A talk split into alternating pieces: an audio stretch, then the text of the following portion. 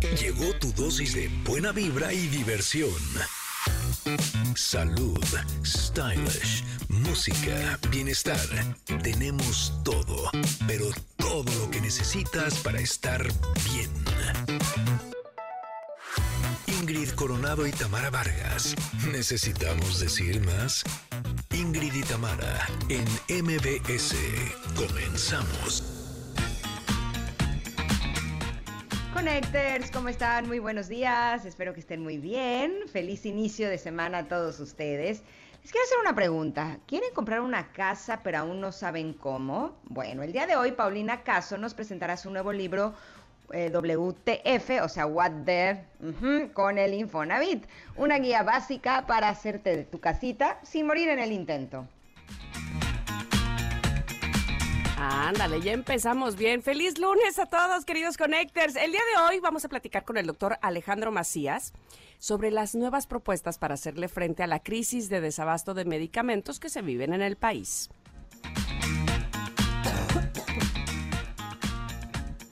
Y como cada lunes, Paco Ánimas nos tendrá todos los detalles de lo que se vivió este fin de semana en el mundo deportivo y Pontón nos traerá las novedades en el mundo digital.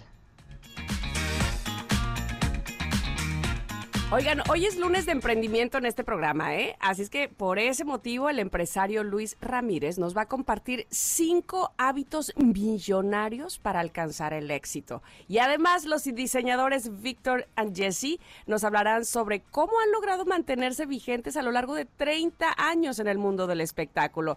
Esto suena muy, muy bien y ya estamos todos listos para entregarte lo mejor. Somos Ingrid y Tamara en MBS. Comenzamos.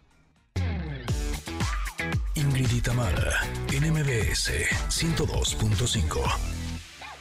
Esta canción se llama Where Do You Go? Where Do You Go? Es de No Mercy. Esta canción se convirtió en un símbolo de la música pop de los años 90. Su sonido característico y su estilo visual reflejaban las tendencias musicales y culturales de esa época, de 1996. Y así les damos la bienvenida Connectors a una semana más.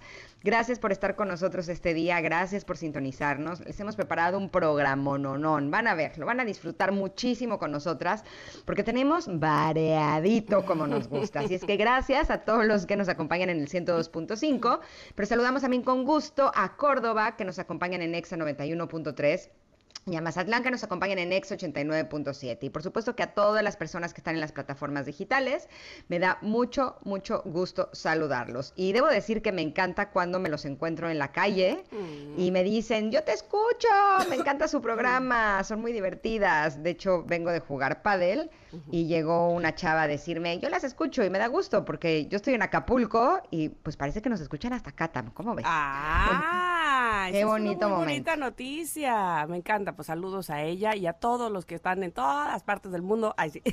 Pues sí, porque a través también de las plataformas, como bien decías, puede suceder eso. Eh, bienvenidos todos. Buen lunes.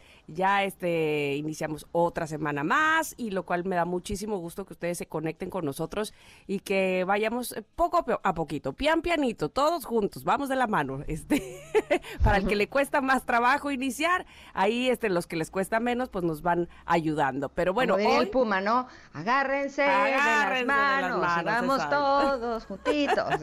exactamente, exactamente. Paso a pasito. Pian pianito, ahí vamos, ahí vamos. Oye, tenemos pregunta del día y entonces tiene que ver con eh, la suerte. ¿Cuál ha sido tu mayor golpe de suerte? Eh, Ingrid, ¿tienes alguno en mente ahorita que digas, ah, qué buena suerte cuando me pasó esto? Híjole. O sea, sí digo qué buena suerte con los hijos que tengo porque me caen súper bien. Así.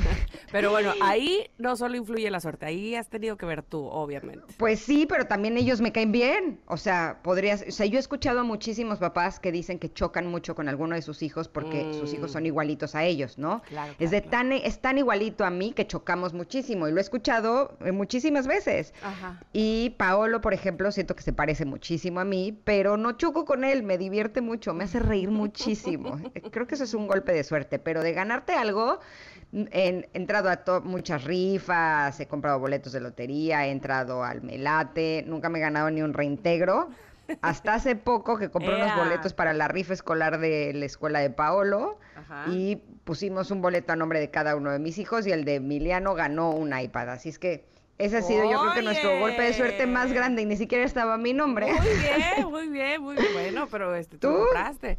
Este, yo creo que, a ver, a ver, a ver, a ver, si hemos tenido, bueno, es que si, si a una rifa, como dicen, si a una rifa, este, quiero entrar, pero veo que Ernesto ya compró boletos, ya sé que él va a ganar. Es súper suertudo. Es muy suertudo y bueno, ve, para lo de Taylor Swift. Dices, pues se casó conmigo. Ve, velo. O sea, si, será suertudo. Ve su suerte. no, pero para lo de los boletos de Taylor, este, que si mi hermano, mi, mi sobrino, todo mundo, ya sabes, para formarnos en la famosa fila virtual, este, y nadie excepto él. Le llegó, sí, tú sí puedes comprar. Y yo, ¿qué cosa contigo? De veras, todo te ganas. Así es que eh, supongo que estar junto a él me da muy buena suerte a mí. ¿No? Básicamente. No, pero bueno, hace no tanto, este, ¿te acuerdas que jugué eh, un, un partido, un torneo de golf? Y fue muy chistoso porque este yo gané el oyes. El oyes es cuando dejas la bola más cerquita del, del hoyito con un solo tiro. Y yo gané el oyes de todo el, de todo el torneo. Este, la dejé a dos metros quince, una cosa así. Y entonces fue chistoso porque, o sea, dieron los premios, del primer lugar fue este, el segundo este, y a lo último dieron el mío. Este, el oyes del torneo fue para, y me dicen mi nombre, entonces yo me paro y me gano una, una bolsa de palos de golf y en eso, ahora sí, bueno, ya me paro, aplauden, gracias, gracias. Ahora sí, vamos a empezar con la rifa. Y el primer boleto era el de Ernesto, que yo, Ernesto no estaba, yo traía su boleto. Y el segundo boleto era el mío, o sea. No, qué bárbaro. Me dicen, oye, ya, siéntate, déjanos algo, pero la verdad es que fue rarísimo, fue muy raro porque qué casualidad que cayeron así juntitos, pero bueno, este sí me ha tocado alguno que otro golpe de suerte de ese tipo. Así es que, queridos connectors, si ustedes han tenido eh, algún golpe de suerte, quieren decirnos cuál, como por ejemplo Joshua que dice, mi mayor suerte fue que he ganado en las máquinas de 5 pesos como 500 o 600 pesos. Oye, pues mira, recuperó, super recuperó 10 veces. Eh, y eso fue hace dos años. Así es que cuéntenos también ustedes, queridos connectors, que, donde han tenido muy, muy buena suerte. Exacto, queremos escucharlos, queremos saber todo de ustedes. Lo pueden hacer en arroba Ingritamar MBS, en X o en el WhatsApp que es el 55 78 65 1025. Ahí estaremos leyendo sus mensajes. Y antes de irnos a un corte, es momento de invitarlos a conocer la licenciatura en interpretación y traducción, donde dominarás por completo los idiomas inglés y chino mandarín con prácticas en tiempo real Puedes interpretar y traducir en cabinas y plataformas de subtitulaje. Todo esto en un solo lugar. ¿Dónde? Pues en UTECA, la Universidad de MBS. Eh, registrados como centro certificador por la Universidad de Oxford. O sea, no es cualquier cosa, oh, ¿eh? Me parece muy, muy, muy importante eso. Si ustedes necesitan más información, entren a www.uteca.edu.mx. Lo pueden hacer también por WhatsApp al 5581 698050. Repito, 5581-698050. Los encuentran también en redes sociales como arroba UTECAMX. Y ya sabes, en UTECA es tu momento. Y este más bien es el momento de irnos a un corte y regresar. Tenemos, por supuesto, comentario, tenemos deportes y todo, todo, todo en especial para ustedes hoy lunes aquí en Ingrid y Tamara en MBS.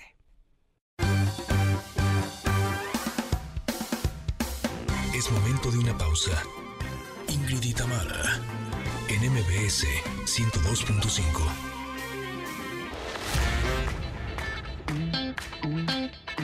Ingrid Itamar, NMBS 102.5.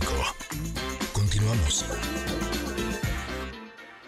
Hemos llegado ya a nuestro momento del comentarot y saqué un mensajito muy bonito, ¿sabe por qué? Porque lo saqué, ¿sabe por qué es muy bonito? Porque lo saqué de nuestro libro favorito. Pregúntale al oráculo. está bien bonito. De verdad, ese libro les quedó bien padre. Bien bonito que les quedó a las autoras. bien cañón. Están bien eh, bonitas de su libro. De su libro están bien chulas, exactamente. Y entonces... me gusta mucho este que, que abrí eh, la página y me salió este que se llama Limpieza emocional. Porque sí, uno se preocupa por que este por limpiar los cajones del closet y por la limpieza de la casa, evidentemente, y por este bueno, vivir en orden, sí, ajá, pero y nosotros también, es decir, no nada más la casa, no nada más el lugar donde trabajamos, eh, también nosotros. Y entonces la imagen es linda porque es una mujer que tiene a lo largo de su cuerpo diferentes cajones precisamente. Esa imagen también quedó bien bonita de su imagen. Sí, quedó bien chula de la imagen de suya, suya de ella. Exacto, suya de ella. Entonces, eh, son varios cajones. Uno dice sueños, otro dice ideas, otro dice metas, otro dice placeres. Y ella trae, eh, esta, la imagen de esta mujer trae en una de sus manos cargando una pelotita que dice miedos. Ahora sí, les voy a decir qué dice exactamente este mensaje. Dice, el desorden impide distinguir el camino. El caos nos da la oportunidad de hacer limpieza profunda en nuestros cajones interiores para ordenar ideas, limpiar creencias y hacer espacio para lo nuevo. Así como hay alimentos que purifican nuestro organismo, algunas prácticas favorecen la limpieza y el equilibrio emocional. Los encuentros que aportan amor y paz, leer un buen libro, contemplar un amanecer, gozar de nuestra propia compañía. Ah, me gustó mucho, les voy a decir. Eh, les voy a decir por qué. Resulta que este sábado, eh, pues me metía a la, a, la tina esta con hielos, que pues eh, aparentemente este método está muy de moda y tiene muchas, muchos beneficios, no solo físicos, nos hacen entender que también de manera emocional, pero bueno, físicos sobre todo, eh, segregamos más glóbulos rojos, nuestro sistema, eh, nuestro sistema simpático eh, está, digamos, más a las vivas y entonces hace que oxigenemos más, en fin, eso no solamente para nuestro torrente sanguíneo, para nuestra piel funciona mejor, en fin, hay, hay muchas, muchas cosas, ¿no? Pero además tuvimos una larga plática del el hombre que creó este método, que es un holandés, que él, él lo, ve, lo, lo, ve así desde niño, es decir, hace estas prácticas desde niño porque pues siempre vivió en un lugar con demasiado frío y para él era, digamos, bastante natural, porque además su madre así lo dejaba, este caminar inclusive en el frío descalzo, cuando nosotros siempre tenemos la idea, porque también así nos lo han eh, dicho, que, ay, no te vayas a caminar descalzo en el frío y tápate y demás, porque si no te vas a enfermar cuando probablemente sea justo al revés. Precisamente porque no tienes estas otras prácticas, es que no desarrollas esta... Eh, pues e, esta fuerza, digamos, en tu físico que te, que te ayude, como cuando eh, eh, vives en un lugar de mucho calor, ¿no? Entonces, digamos que ya estás acostumbrado al calor y entonces sabe tu cuerpo lo que tiene que hacer, porque nuestro cuerpo lo que siempre está haciendo es eh, equilibrándose, ¿no? Depende de dónde vaya. Y por eso cuando estás en un lugar de mucho calor, suda a manera de equilibrarse y cuando estás en un lugar de frío, titiriteas también porque se está equilibrando, el cuerpo está, digamos, digamos, moviéndose para hacer energía y hacer calor y entonces pues que no te mueras de frío así de, buenas a primeras, ¿no? En fin. Pero ¿por qué quiero decir esto? Porque cuando entramos a esto, yo, en lo personal, este, quería hacer una limpieza no solamente emocional, sino de creencias. Eh, yo siempre, cuando era niña, y miren de dónde soy, soy de Veracruz, y entraba yo al mar, a los cinco minutos me tenían que sacar del mar porque soy hipotérmica, y así me lo vendieron, y así los, y bueno, evidentemente no soy. Sí, yo tengo fotos de yo de niña envuelta en una toalla al sol, así en medio de la arena, y todos acá bien contentos con sus trajes de baño, ¿no? Este, de, foto, foto, foto, ¿no? Y todos mis hermanos así. Y yo soy una momia así en el sol y con los labios morados. Te, lo juro que tengo fotos de eso. Y lo recuerdo además. Entonces, para mí el frío entrar al agua, eh, ya no sé, es que es impresionante, pero ni siquiera fresca. Y mira que aquí hace calor, no puedo, ¿no? Entonces había que sí eh, romper creencias, pero además, bueno, evidentemente obtener los beneficios de entrar al agua con hielos, ¿no? Este, y una vez que estuve ahí, una vez que entré, solo son dos minutos, Ingrid, pero te juro que lo que pasa por mi mente, o pasó por mi mente, y ahora platicándolo con las demás personas que lo hicieron, es la cantidad de veces que he sido fuerte, ¿sabes? Mientras estaba yo ahí, decía yo, oh, wow, estoy aguantando esto, no puedo creerlo, pero además, claro, pero si aguanté esto otro, o sea, pensaba, por ejemplo, en los partos de mis hijas, aguanté también esto, aguanté, bueno, estoy aquí, y los dos minutos se me hicieron, ¿sabes qué? Diez segundos, se me hizo rapidísimo, porque estaba yo tan concentrada y tan eh, tratando de limpiar esas creencias y esas emociones y poniendo en equilibrio también mi cuerpo, todo sucedía al mismo tiempo. Y cuando traes un caos, cuando piensas que eh, empieza la vida a no dejar que vayas adentro tuyo, como ya hemos hablado aquí, cuando lo dejas para después, cuando te quedas con esa creencia y dices, pues así soy, ni modo, este, friolenta, así ya, ¿no? Por poner un ejemplo, este, y te quedas con eso, empiezan a hacerse otras creencias alrededor de, de, de la principal, digamos, que no te permite ver de lo que eres capaz. Y entonces cuando haces una limpieza profunda, cuando dices, voy a quitar o tratar de quitar, si no fuera yo friolenta, ¿qué podría yo hacer? Y si no fuera yo miedosa, ¿qué podría yo hacer? Y si no tuviera yo esta creencia, ¿hasta dónde podría llegar?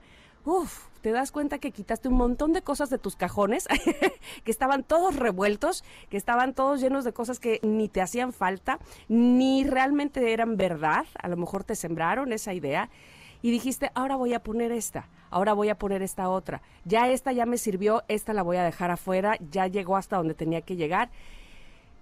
Y te sientes tan liberado y te sientes hasta, entre comillas, otra persona, vamos, que dices, ¿sabes qué? Yo ya, a mí no me da frío. Así.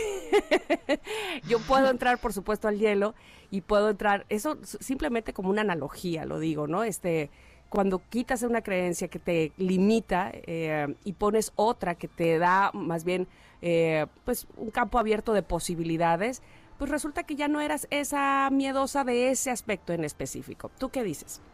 Pues mira, yo también me considero una persona extremadamente friolenta y ya hice la experiencia de los hielos y para mí fue una sorpresa porque yo pensaba que me iba a congelar, o sea, que me iba a dar mucho frío y no sé si te pasó, pero te da frío los primeros 30 segundos, después se te duerme el cuerpo y ya no sientes frío. Te digo algo. Porque ya no sientes nada. Los primeros, así, así cuando entras hasta abajo, lo primero que pensé es, me voy a salir. O sea, mi impulso es, que, o sea, mi cuerpo se quería salir, ¿no?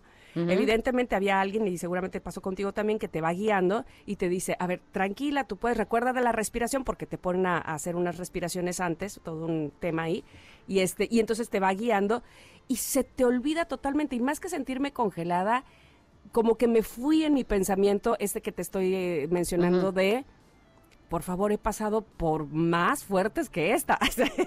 y ahí, me, ahí en eso me ubiqué, no sé, seguramente cada quien se ubica en otra, en otra cosa. Había una señora, perdón, de 86 años que lo hizo. Y mi ídola, o sea, mi ídola porque se concentró tanto que salió diciendo, ahora tengo 66 años. La me. Dice, rejuvenecí 20. Ay, mi vida.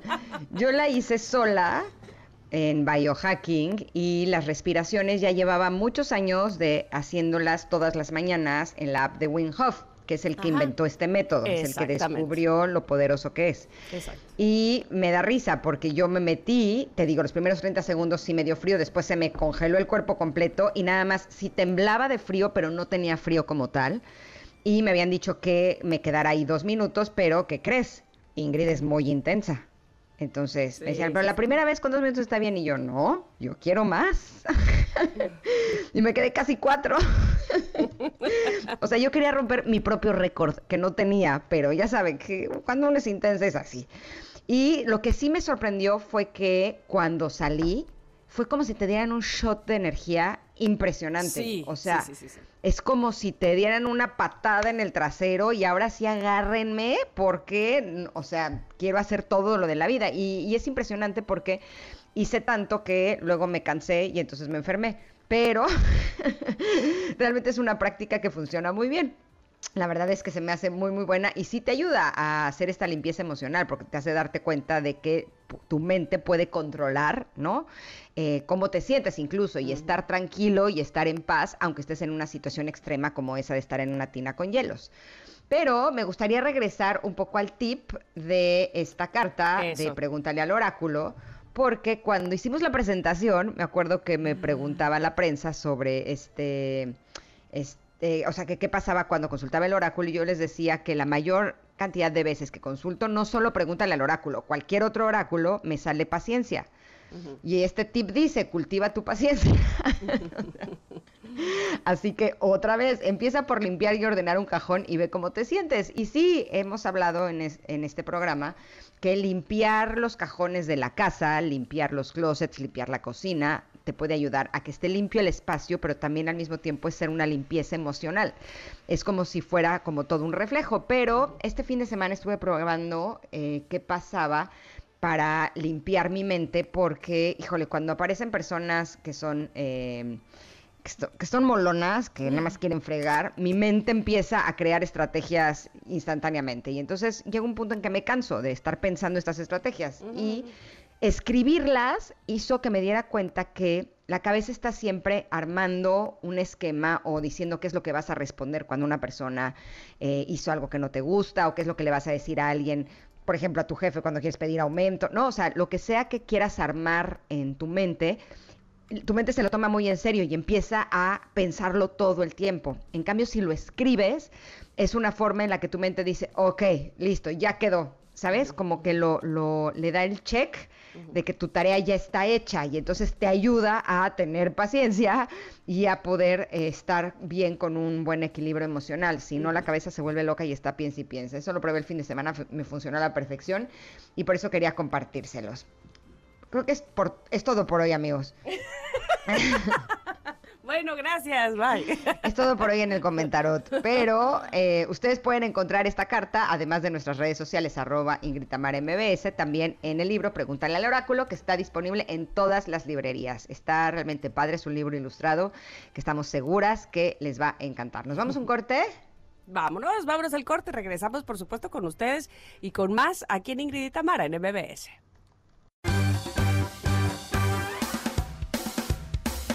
Es momento de una pausa. Ingrid y en MBS 102.5.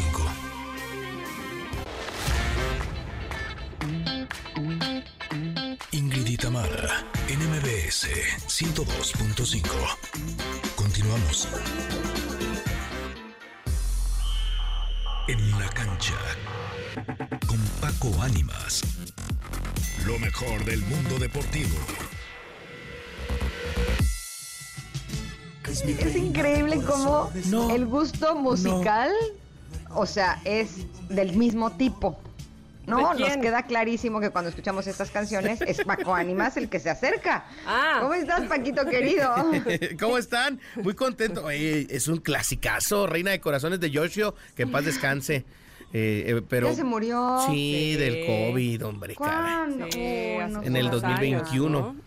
Pero bueno, fue, Chale, me caía re bien. Era un tipazo. La verdad es que tuve la oportunidad de conocerlo y conocí esa canción. Pero pues, yo lo conocí por ahí del 2014, más o menos. Eh, padrísima tu canción, ¿eh? ¿Qué tal? Reina de corazón. A Tamara le fascinó. No, no.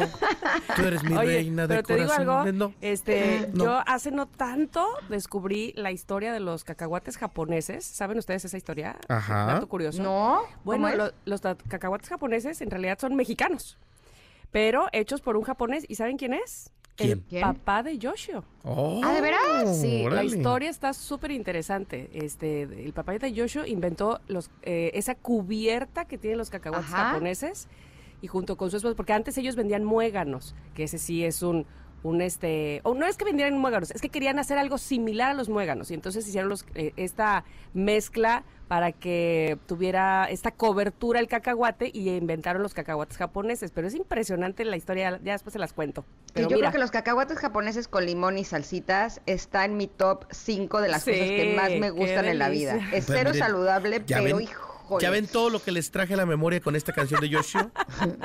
Muy requete No se pueden quejar, ¿eh? Pero bueno, y en los deportes, también mientras vemos deportes, comemos cacahuates japoneses. ¿Por dónde quieren empezar?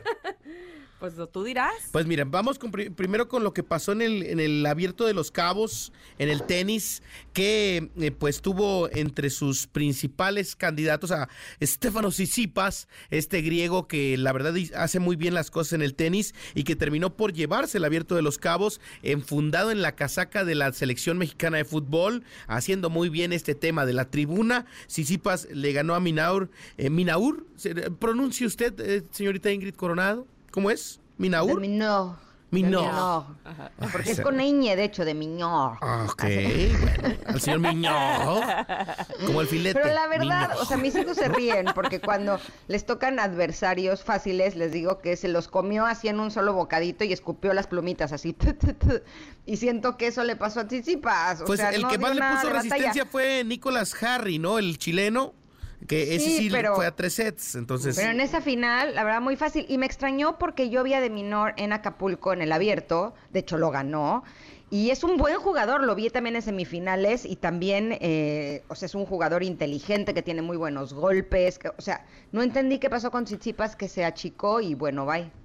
Sí, la verdad es que Estefano Tsitsipas conquistó los cabos y con esto su primer título del año le sirvió para subir en el ATP. Ahora está adelantando ya a Ruth por el cuarto puesto y Alcaraz se mantiene en el liderato de esta competencia internacional del ATP, eh, que bueno, termina por ser un abierto más en nuestro país, que, que hace historia por ser el primero de este año para Estefano Tsitsipas, un hombre que, eh, que es de los buenos tenistas que existen actualmente y lo hizo muy bien. De ahí nos vamos a lo que Y pasó. además bien guapo. Muy guapo, muy Yo guapo, creo hay que es el más reconocerlo. guapo ¿eh? del Eso sí, eso sí estoy de acuerdo, es muy guapo. Sí. sí nos echamos el taco de ojo. Sí, la verdad es que sí. Uno como hombre lo reconoce, imagínense ustedes.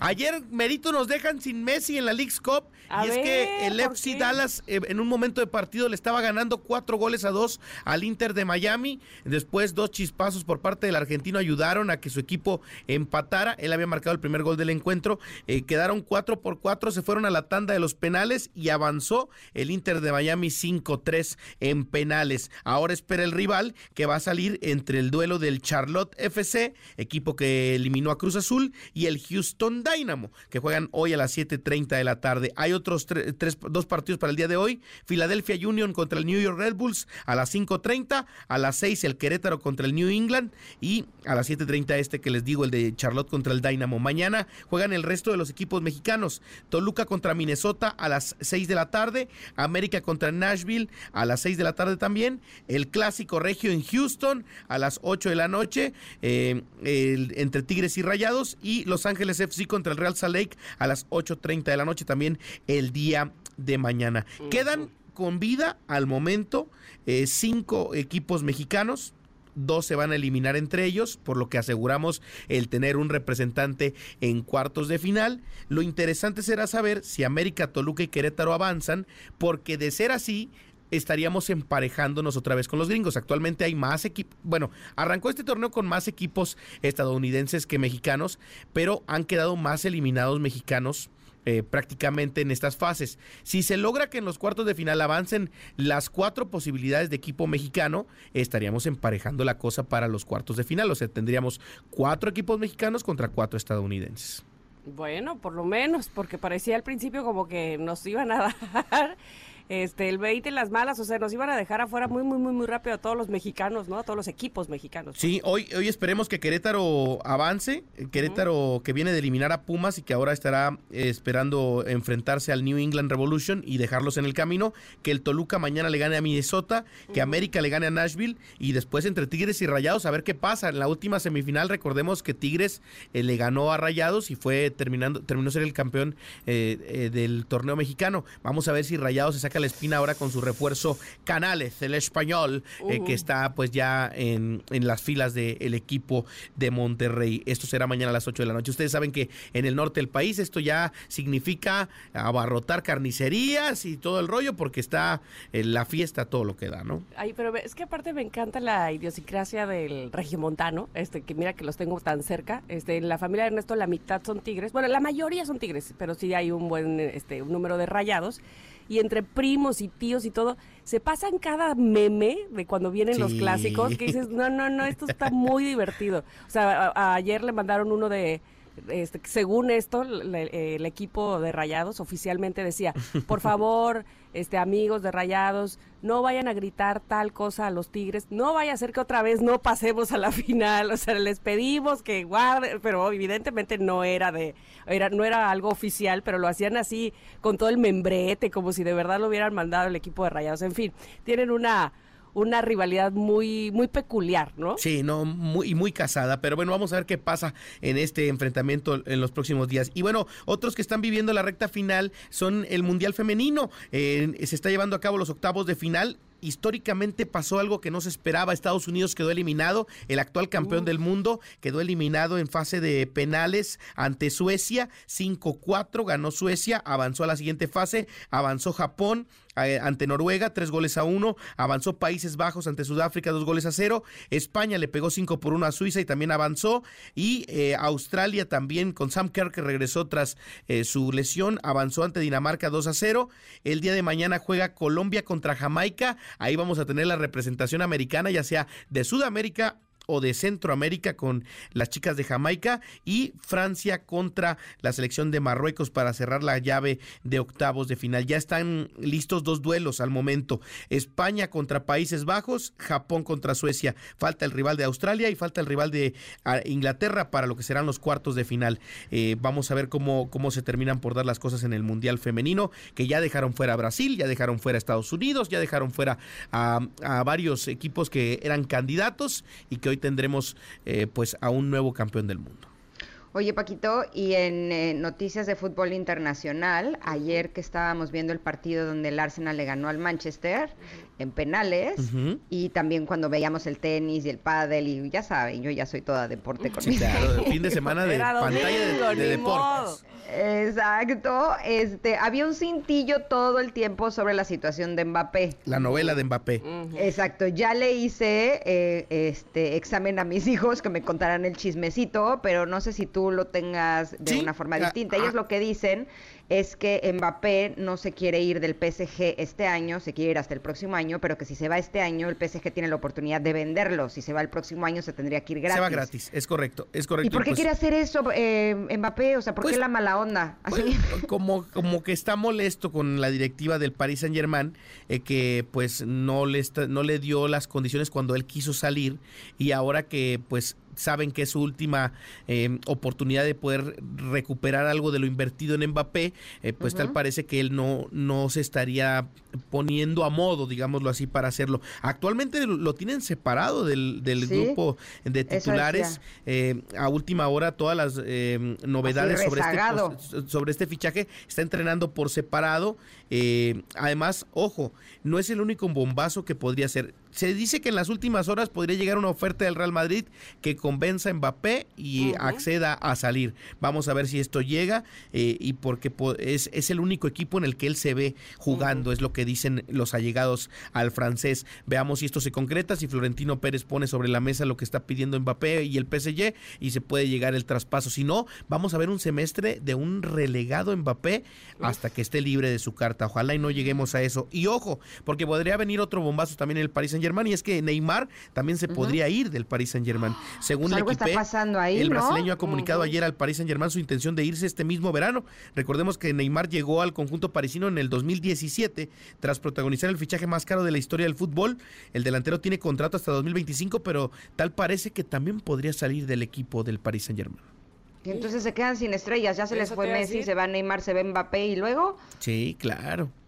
Lo que pasa es que dicen que la liga francesa es aburridísima. Pues es que eh, eh, la no roban. a nadie contra quien compartir. Exactamente, la, roban completamente. Es un equipo que está fuera de nivel y el tema es que la frustración para estos futbolistas viene que en Europa no les ha ido nada bien. No pasan en la Champions de la fase de octavos de final, cuartos. Pues es que tiene sentido porque en la liga francesa no tienen adversarios fuertes, entonces siento que llegan pues como descolocados, o sea, cuando están como otras ligas como por ejemplo la española o la de Inglaterra, en donde todos son buenísimos, siento que están continuamente enfrentándose a grandes adversarios y eso les da nivel.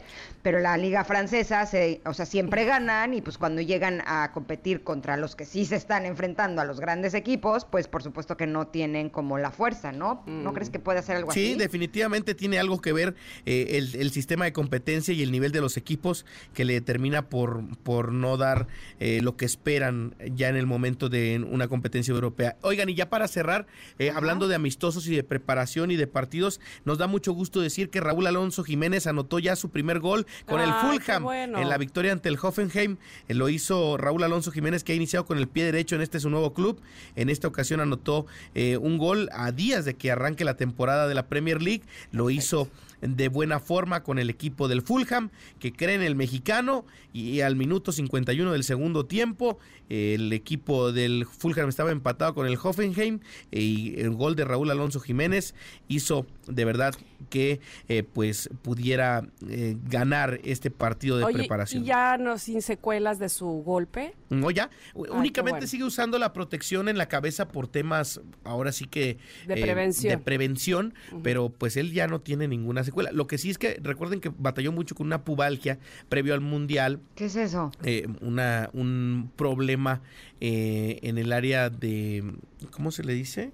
Pubalgia, nunca lo había escuchado. ¿Cómo crees? Sí. Es una eh, especie de hernia que sale a los deportistas en el área del ah. pubis. Oh, Eso lo tuvo en algún momento en duda para el mundial, eh, pero pues terminó por arreglarse y ya también está recuperado de ese tema, ya se operó incluso de la hernia esa y ya todo está en orden para Raúl Alonso Jiménez. Pues que bueno, me da mucho gusto y sobre todo que esté dando buenos resultados. Me da mejor, me da más gusto. Es correcto. Chicas, pues hasta aquí la información deportiva eh, con Joshua, eh, la música, con ustedes disfrutando esta sección como todos los lunes. Y pues nos escuchamos el viernes con el resumen de lo que venga para el fin de semana, ¿va? Órale va, órale va, querido Paco Ánimas. Ahí te encontramos, ¿verdad? Arroba Paco Ánimas. En Facebook, en Twitter, en Instagram, arroba Paco Ánimas. Hoy Un gusto tenerte, Paquito. Abrazo grande. Tiembla, Luis Cárdenas. bueno, sí, seguro sí. Oye, Paquito, muchas gracias. Nos, nos escuchamos el viernes. Excelente semana. Ándale, pues. Listo. Oigan, les tenemos una gran noticia también a los que les gusta el deporte. Porque MG Motor, patrocinador oficial del maratón de la Ciudad de México 2023 tiene para ti una invitación especial. Si eres corredor o corredora y te gustaría participar en el maratón, solo mándanos una foto o video por WhatsApp al 55 78 65 1025. Este es el WhatsApp de este programa que seguramente ya lo tienen agendado.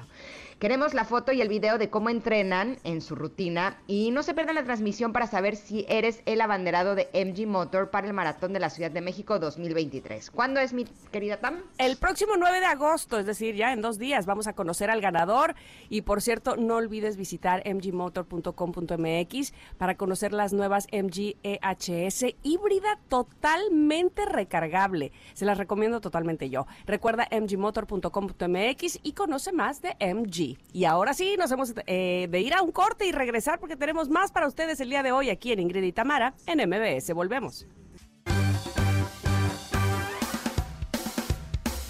Es momento de una pausa. Ingrid y Tamara en MBS 102.5.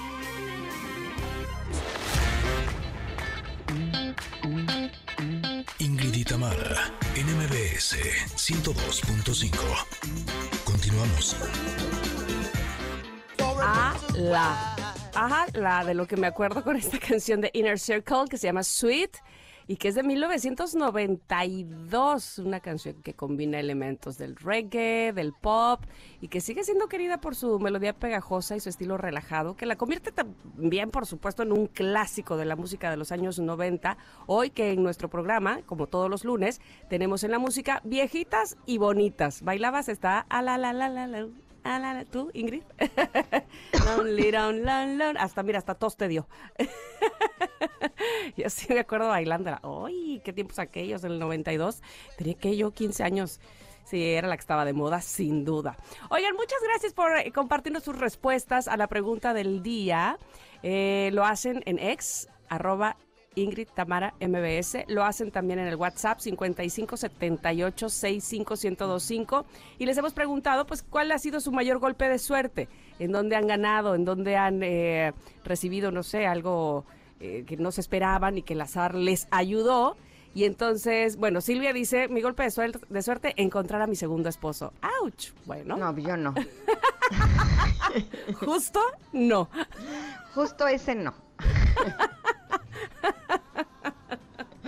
¿Qué les digo, Connectors? Oigan, eh, Ileana dice, haber traído al mundo a mi hija. Sí, ese sí por tres.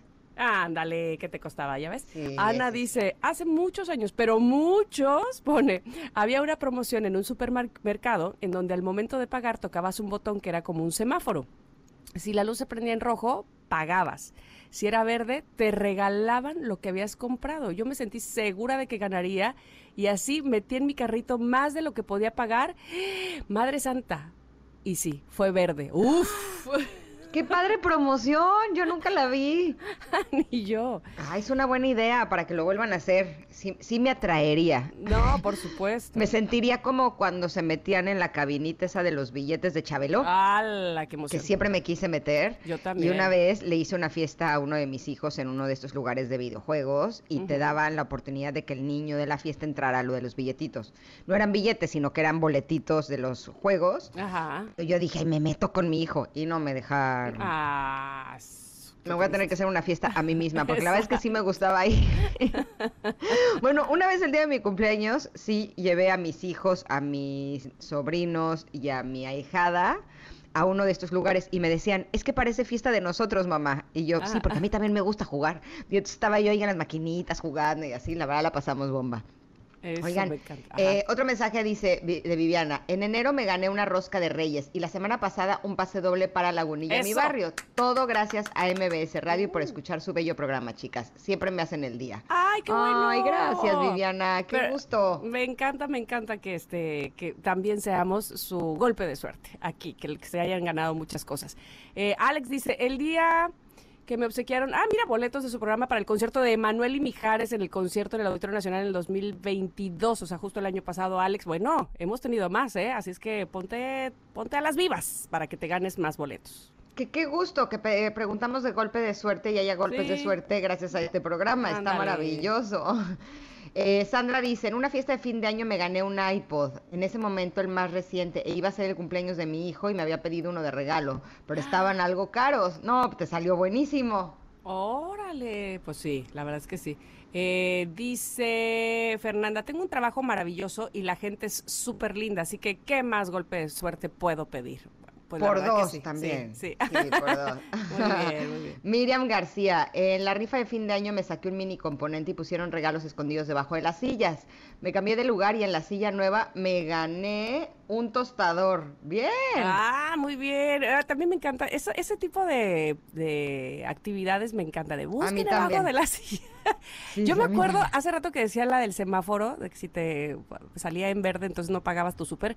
Me acuerdo que en Estados Unidos había mucho eso de que entrabas al, lugar, a la tienda, y si eras, no sé, este, como que el cliente número 1053, pi, pi, pi, pi, pi, o sea, ellos sacaban como el número de cliente que se iba a ganar, pues algo, y se prendían las torretas y todo el mundo te felicitaba y te regalaban cosas del, del lugar y decía, ala, ¿por qué yo no, por qué yo no soy la 1053 o algo, lo que pidan? Pues me hubiera encantado, pero se- te hacen todo una fiesta cada vez que eh, te ganabas algo. Qué Eh, maravilla. Oigan, nos sí. vamos a ir a un corte, pero antes les vamos a regalar un pase doble para Espinosa Paz, que está presentando su gira El Muchacho Tour este 26 de agosto en la Arena Ciudad de México. Para el primero en mandarnos un audio por WhatsApp cantando una canción de él, se llevará este pase doble para disfrutar de este conciertazo.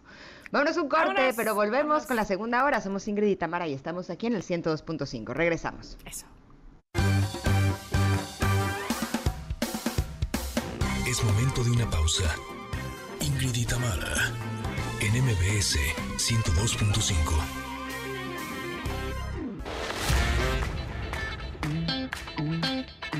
Ingrid y Tamara, en MBS 102.5. Continuamos.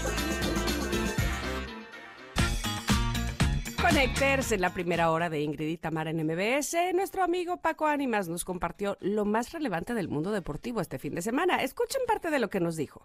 Ayer Merito nos dejan sin Messi en la League's Cup A y es que el ¿por FC qué? Dallas eh, en un momento de partido le estaba ganando cuatro goles a dos al Inter de Miami. Después dos chispazos por parte del argentino ayudaron a que su equipo empatara. Él había marcado el primer gol del encuentro. Eh, quedaron cuatro por cuatro, se fueron a la tanda de los penales y avanzó el Inter de Miami 5-3 en penales.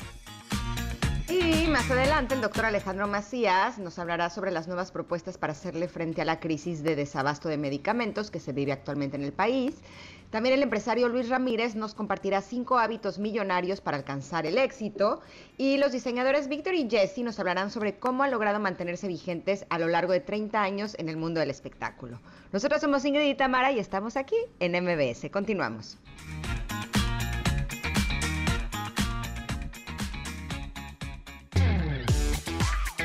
Ingrid y Tamara, en MBS 102.5.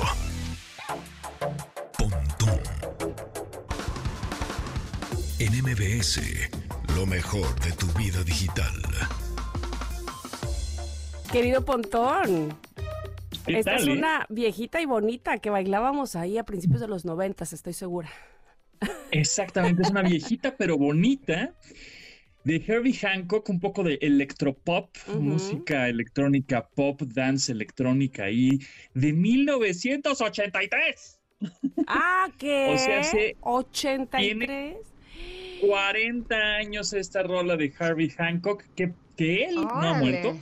Él nació en el 40, en 1940, Ujú. y tiene 83 años él. Y bueno, esta rola, pues es del 83, tiene 40 años. Entonces, bueno, pues amigos, este, wow. estamos, somos que adultos contemporáneos, o cómo le podemos decir, para no decir que estamos bien rucos ya.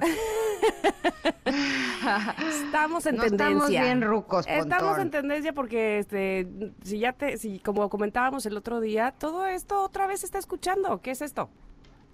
Exactamente, todo esto. Y es unas buenas, son buenas rolas, o sea, son, es una rola súper mega clásica de los de hace 40 años que la oyes y sigues bailoteando, ¿no? Así como, órale. Y sin es duda, bien es- alternativa, porque además es instrumental y así. ¿no? no, y esto es como la base de muchos grupos que después, este, hicieron música electrónica, este, ya más en los Ajá. 2000 Tienes muy Exacto, buenas joyitas. ¿eh? Ese es, Yo el- sí es te el, pri- felicito, es el de verdad. principio, ¿no? De este electro, electropop, ¿Escuchas a Ingrid? de los 80. ¿No me escuchas, Pontón? Sí, ¿cómo no? Ah, que te Ah. felicita porque tus joyitas musicales Tienes están muy buenas buenas. joyitas musicales. Yo te felicito de veras. A la orden, ahí les paso mis playlists. Eso, ya está. Oye, pero ¿de qué vamos a platicar de tecnología el día de hoy? Bueno, pues es A ver, que- cuéntanos. Hay varias cosas. El señor, ya saben, pues es que no podemos dejar de hablar del señor Elon Musk es porque es muy polémico. Y porque así, ves que se así lo quiere- busca se- él. Pues sí, es provocador, es provocador. Entonces, eh, pues ya ves que, que retó a Mark Zuckerberg, el dueño de Meta, antes Facebook, a golpes, ¿no? Vamos a agarrarnos a madrazos. O sea, prácticamente Sí. ese es este, a ver quién gana de unos buenos catorrazos. Evidentemente, yo creo que va a ganar Mark Zuckerberg, número uno, porque es mucho Pero más sí se joven, van a ir a agarrar a 39 trancazos. ¿en serio? ¿No tienen cosas Sí, más sí, útiles espera, que ahora hacer? te platico. Ahora te platico. El, el, el Mark Zuckerberg tiene 39 años. Este mm, Elon Musk tiene 51 años. Zuckerberg practica jiu-jitsu eh, y ha hecho, bueno, pues, cosas impresionantes como por ejemplo hizo eh, una cosa, un reto que se llama este Morph, reto Morph, Ujú. en 39 minutos, no sé qué, que esto consiste en correr una milla, o sea, 1.6 kilómetros, hacer 100 dominadas, hacer 20 flexiones, o sea, lagartijas, 300 sentadillas eh, y, la, y el- la milla de carrera en menos de 40 minutos, ¿no? Hacerlo así, rapidísimo. Entonces, bueno, pues el cuate está O sea, es en forma, ¿no? deportista. Mark Zuckerberg. Exacto. Ah, el cuate se la sabe. Y además ah, practica MMA, o sea, Jiu-Jitsu practica artes marciales mixtas y el cuate está preparado. Bueno, pues el señor Elon Musk dice, "Ah, a mí este cuate, yo soy bien fregón, ¿no? Y pues el caso es que este, este compadre, Elon Musk, puso este, que va a poner, bueno, tweet, bueno, ¿cómo se puede? Eh, publicó en, su propia red social ajá, que pues este, que sí se va a transmitir la pelea, todavía no hay fecha, ¿cuándo? Todavía no se pone una fecha, pero que se va a transmitir la pelea este, en, en un stream a través de esta red social, a través de X, un stream en vivo, pues, y que todos los, eh, todas las ganancias eh, a través de la pelea se van a donar a, una a la caridad de los veteranos, ¿no? De guerra Ok. de Estados Unidos. Bueno, Ok. y, pero ya Zuckerberg ya le contestó, obviamente, a través de threads. No, obviamente no lo va a contestar a través de X Claro. O sea, de- o, de, o de Twitter, ¿no? Le contestó a través de Threads, que es la red social Su- propia de Mark exacto. Zuckerberg. Entonces, citó, a- a- como que hizo un screenshot o una captura de pantalla de lo que tuiteó, bueno, publicó Elon, Ujú. Y, y entonces le contesta, ¿no? Y dice, Should, shouldn't we use uh, uh, a more reliable platform that can actually raise money for charity? O sea, se eh, dice, ¿Y en ¿por qué no español? utilizamos otra plataforma?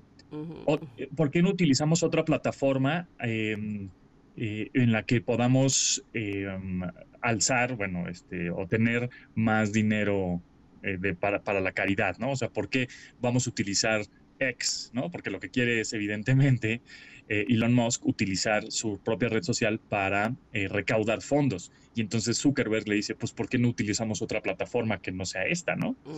Entonces ya se, ya, ya le contestó, ya, le está, ya se están calentando los, los motores ahí. Entonces vamos a ver este, en qué termina lo de la pelea en- y en dónde la transmiten, ¿no? Porque Zuck- Zuckerberg va a decir, ay, sí, güey, o sea, yo voy a salir en tu red social peleándome contigo, pues no tienes las de ganar, ¿no? Claro, en, el- yo, en la, que- yo en que el- gano. en la cuestión digital. Ajá, entonces, este, a ver en qué plataforma, si es que llegan a algún arreglo, este, o algún tercero va a tener que entrar, ¿no? Decir, a ver, a ver, no sé, algún canal deportivo, a ver, yo, yo transmito su pelea, ¿no? Y este, a ver cómo se van a poner. Se está poniendo interesante la- el drama, la telenovela, pero bueno, vamos a ver qué va sucediendo más adelante.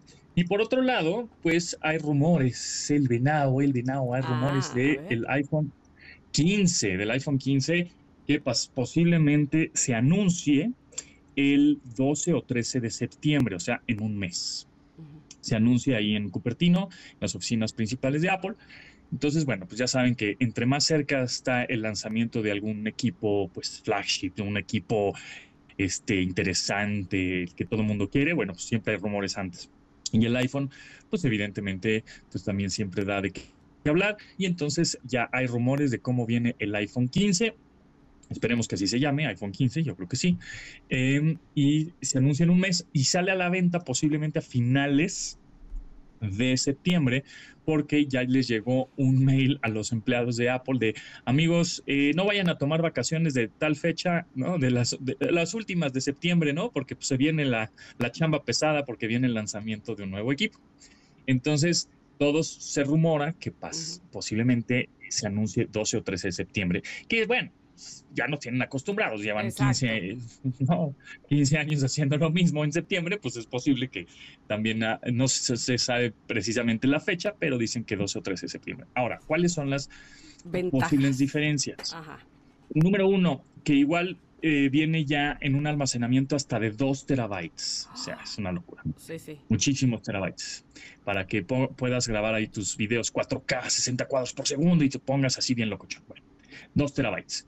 Después, los, em, el chasis o el armazón que sea de titanio. Eso va a estar muy, pues un diseño muy padre, ¿no?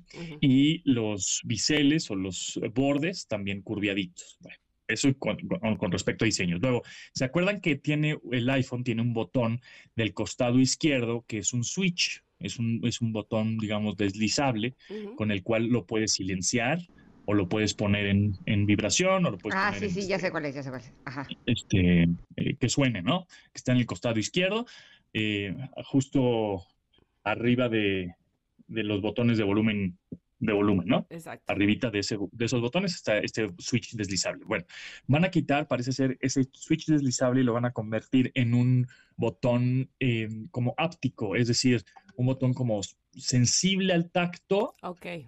pero, pero áptico, es decir, no va a haber, no va a haber un mecanismo. Y a ese botón tú le vas a poder asignar lo que tú quieras, en teoría, ¿no? O sea, que si se le, se, se le- que si, Si quieres que vibre, que si quieres o que que... vibre, o que tome alto, fotos, o ajá. que bueno, ah, Ah, supuestamente, vamos a ver en, a- en qué, en qué pasa, pero ya no va a haber un switch mecánico. Después, pues un procesador más potente, evidentemente, para las versiones Pro y Pro Max. Sería el A17. ¿Y la este cámara? es lo ma- el cambio.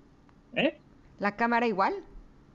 No, no, no. Ahorita paso a la cámara. Ah, Pero primero, un, un- el puerto que es súper importante, ya cambian el puerto. ¿Ves? ¿Ven el único puerto que tiene en la parte inferior? Sí, sí, sí. ¿Ves que es este, la- el puerto de, de Apple? Bueno, el puerto de iPhone hasta el momento al iPhone 14 ajá, se llama Lightning. El puerto Lightning. ajá. Ese puerto Lightning se termina y llega el USB-C. Cambia de puerto. Cambiamos de conectores también, o sea, de cargadores. para eh, comprar nuevos. Así es. Así es, así es. Entonces hay que cambiar todos, obviamente, si tenías audífonos Lighting o si tenemos algún adaptador, bueno, pues entonces USB tipo C va a ser el puerto que va a traer ahora a partir del nuevo iPhone que sale en septiembre, ¿no? Este, que también dicen que va a ser un poquito más caro, va a salir un poquito más caro que los anteriores. A lo que me lleva a pensar mi teoría, esto es mía de mi personal, que yo creo que lo que va a suceder es que los iPhone nuevos que salen en septiembre van a estar un poquito más costosos y los 14 y los anteriores les van a bajar el precio bastante, yo creo, para que eh, todos los accesorios que todavía tienen en stock, que tienen que tienen Lightning, que tienen el puerto anterior, pues se vayan vendiendo y se vayan viendo y se vayan, ¿no? haya rotación, porque si no se les van a quedar un chorro de adaptadores, de audífonos y cuanta cosa con ese puerto con ese puerto anterior. Entonces eso es lo que yo creo. Perfecto. este, que, no está mal, o sea, cuando salga, cuando salga el iPhone 15 te compras un 14, un 13, tampoco está mal, porque todavía va a haber evidentemente soporte en sistema operativo, soporte en accesorios, etcétera. Pero yo creo que va a estar un poco más barato y eso espero que así sea. Y después, ya nos vamos con respecto a las cámaras, las cámaras van a ser Dinos rapidito las cámaras porque ya nos tenemos que ir al corte. Cámaras rápido, cámaras más grandotas, van a tener un zoom óptico mucho mejor, hasta de 10 aumentos, ¿no? Eso va a tener, por ejemplo, para un concierto o para un estadio, ya le vas a poder tomar fotos más cercanas a tu artista favorito, así que las cámaras van a estar evidentemente mucho mejor. Así que bueno, vamos a esperar en septiembre a que se anuncie el nuevo iPhone y vamos a ver que salga yo creo que a finales de septiembre. Entonces, para le estoy diciendo con un mes de antelación para que se vayan eh, preparando. No se digan engañados, perfecto. Pontón querido, muchísimas gracias. Te escuchamos el miércoles y mientras te seguimos en tus redes sociales, ¿verdad? Sí, arroba japontón, ahí andamos en todas las redes sociales y nos escuchamos el miércoles por acá con ustedes. Un abrazo, un beso, gracias Pontón. Vamos a ir a un corte y vamos a regresar, que tenemos más en este programa para ustedes, Connectors. Somos Ingrid y Tamara en MBS.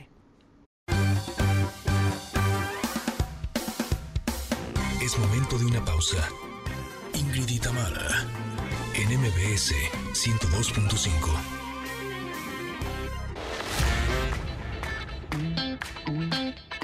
Ingrid y Tamara, NMBS 102.5. Continuamos. Para mí también esta es de las canciones favoritas de la vida, mi querida Tam. Se ah, llama Somewhere Only We Know, es de King. Está considerada uno de los himnos más emblemáticos de King y es una de las canciones más destacadas de la década del 2000. Su capacidad para evocar emociones y crear un ambiente melancólico pero esperanzador ha contribuido a su longevidad. Y yo creo que va a ser de las canciones que va a permanecer por siempre que es grande. Es una canción que fue lanzada en el 2004.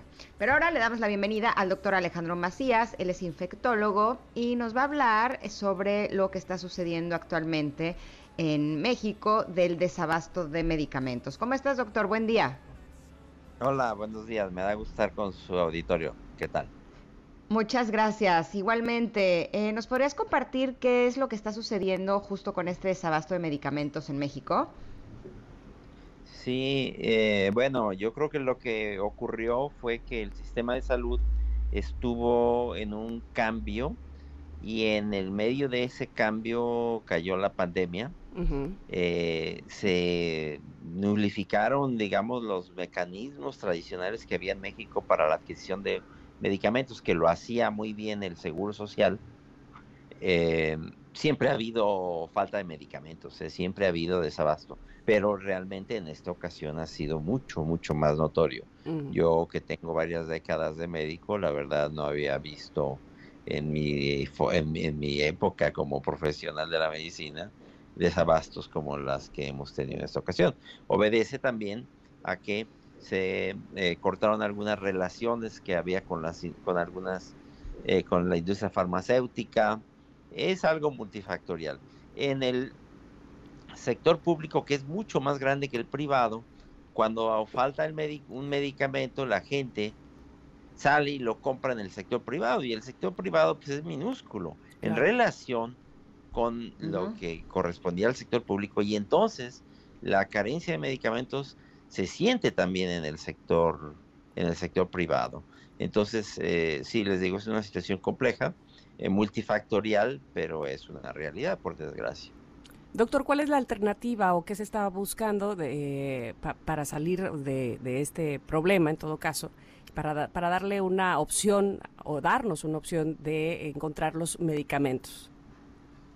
Pues mira, en algunos medicamentos, la verdad, por desgracia, no hay opción porque lo buscas por todos lados y no lo encuentras. Puede ser algunos medicamentos que, bueno, a lo mejor había razón en que era una especie de monopolio que lo, eh, lo tenía un solo laboratorio. Cuando le cancelaron el contrato a, ese, a esa industria o esa farmacéutica, pues el país se quedó sin ese medicamento y no había opciones. Todavía, por desgracia, hay algunos medicamentos así, eh, particularmente algunos oncológicos, lo hemos visto inclusive con algunos, con algunos antibióticos. Por desgracia, insisto, eh, cuando la gente lo busca en el sector público y ya no lo tiene, y sale a buscarlo en el sector privado y tampoco lo tiene, pues eh, la verdad es que por desgracia no hay mucha opción. Doctor, algo leí sobre un banco de medicamentos que se instalaría en la Ciudad de México y que ayudaría no solamente a las personas que estamos en la capital, sino también que se distribuiría hacia todo el país. No sé si tenga conocimiento de eso. Sí, sí mira, lo mencionó, lo mencionó el presidente, que podrían ser un banco, una especie de gran almacén pero yo creo que eso es realmente muy poco viable. ¿eh? Primero, los, medicamentos, hay que recordar que se encuentran bajo una estricta regulación por la COFEPRIS, que requiere que todos tengan un registro sanitario, pero cuando sale de algún productor tiene que tener todo un sistema de rastreo, no es como repartir cualquier otro producto. ¿eh? Y una vez que sale de una farmacia, se tiene que distribuir hacia un em, hacia un distribuidor que tiene todos los mecanismos para, la para que se transporte adecuadamente, a veces inclusive es transporte en frío. ¿Quién lo recibe? Eh, y luego a qué farmacia se va a enviar y cómo se va a administrar. No, la verdad es que por desgracia no es algo viable. ¿eh? Hay una buena intención, yo no lo dudo, pero no, no, eh, no, no, no tiene eso posibilidades. Definitivamente no es ninguna solución. Eh, me, cuesta trabajo creer que entonces de, momento o digamos este de manera rápida entre comillas pudiera haber no pudiera haber alguna. Es decir qué, qué deberíamos de hacer entonces como sociedad a quién deberíamos presionar a las farmacéuticas para que liberen las patentes al gobierno al seguro social cuál es cuál es la vía que deberíamos de seguir en todo caso Sí, yo creo que en todo caso hay que hay que pedir a, la autoridad que es la que se encarga de, de la adquisición. Y, fíjate que a veces la adquisición es también complicada porque la adquisición eh, requiere, por ejemplo, hacer las, las cuentas. De, eso es lo que haría difícil, por ejemplo, tener un, almacén en el que no sabes bien a bien cuánto se va a necesitar y qué tal que se te caducan los medicamentos. Es otro problema de los medicamentos, que a veces tienen la fecha de caducidad relativamente corta y hay que sacarlo muy rápido. Y si no te lo piden, entonces te, que te queda una gran cantidad de medicamentos. Se quedan y se, y se arruinan. Entonces, es una situación complicada. Yo creo que aquí, pues sí, por desgracia, corresponde exclusivamente a la autoridad. Han empezado a llegar medicamentos que se han adquirido eh, de regiones o, de, o, de, lugares, digamos, poco convencionales, de, por ejemplo, de Ucrania, qué sé yo, yo no los he visto físicamente, pero he escuchado en, de, múltiples fuentes, pero por desgracia muchos de esos eh, no tienen todavía un contrato con registro sanitario. Cualquier medicamento que se venda en México o que se distribuya en México tiene, tiene que tener la autorización de COFEPRIS, tan solo para sacarlo del aeropuerto. Entonces, todo esto, por desgracia, pues corresponde exclusivamente a la autoridad sanitaria, que es la responsable de que eso funcione y no es una cosa que se pueda resolver de la noche a la mañana. Eh, decíamos, quien tenía, em, recuerden que, tiene, tenía mucha experiencia de esto era el Seguro Social, que compraba para prácticamente toda la República y bien o mal tenía un sistema que funcionaba razonablemente bien. Eso se le pasó a la Secretaría de Hacienda y la verdad es que la, la Secretaría de Hacienda no supo hacerlo. La Secretaría de Hacienda no tenía experiencia con eso. Entonces, eh, pues no sé, tendremos que volver de alguna manera a lo tradicional, hacer las cosas de manera diferente, porque la verdad es que como se han hecho, pues por desgracia no ha funcionado. Doctor, ¿y los genéricos intercambiables, será que podrían ayudar con este desabasto o no? Sí, desde luego. Eh, el problema está en que es la misma regla. No, no, el, problema no es que sí haya genéricos intercambiables de determinadas cosas. Por ejemplo, cuando han faltado los oncológicos para algunas formas de cáncer.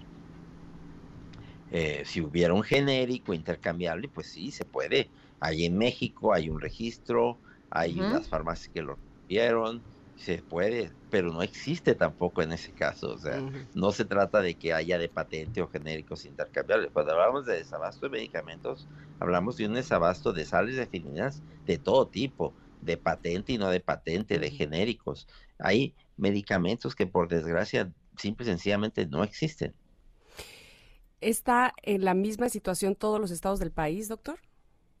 Absolutamente sí, porque eh, el sistema federal es el que se encarga de distribuir en, todos los países. Ha sido, ha, habido circunstancias en las que hay, por ejemplo, hay acciones, hay cuestiones específicas, por ejemplo, que en las que se incluyó la, el, abuso por drogadicción, pues, y, ya, y allí cundía más en unos estados que en otros. Estoy hablando, por ejemplo, del fentanilo de uso médico, que no tenía nada que ver con el fentanilo de, producción clandestina, y sin embargo llegó a faltar también en, el uso médico. Los anestesiólogos se quedaron ya también, por ejemplo, sin ketamina, que es un, es, es un anestésico fundamental para ellos y que sin embargo, como empezaron a abusar de ellos en las, en las eh, discotecas o, o, se abusó eh, como droga, entonces ya, ya también empezó a faltar para los anestesiólogos.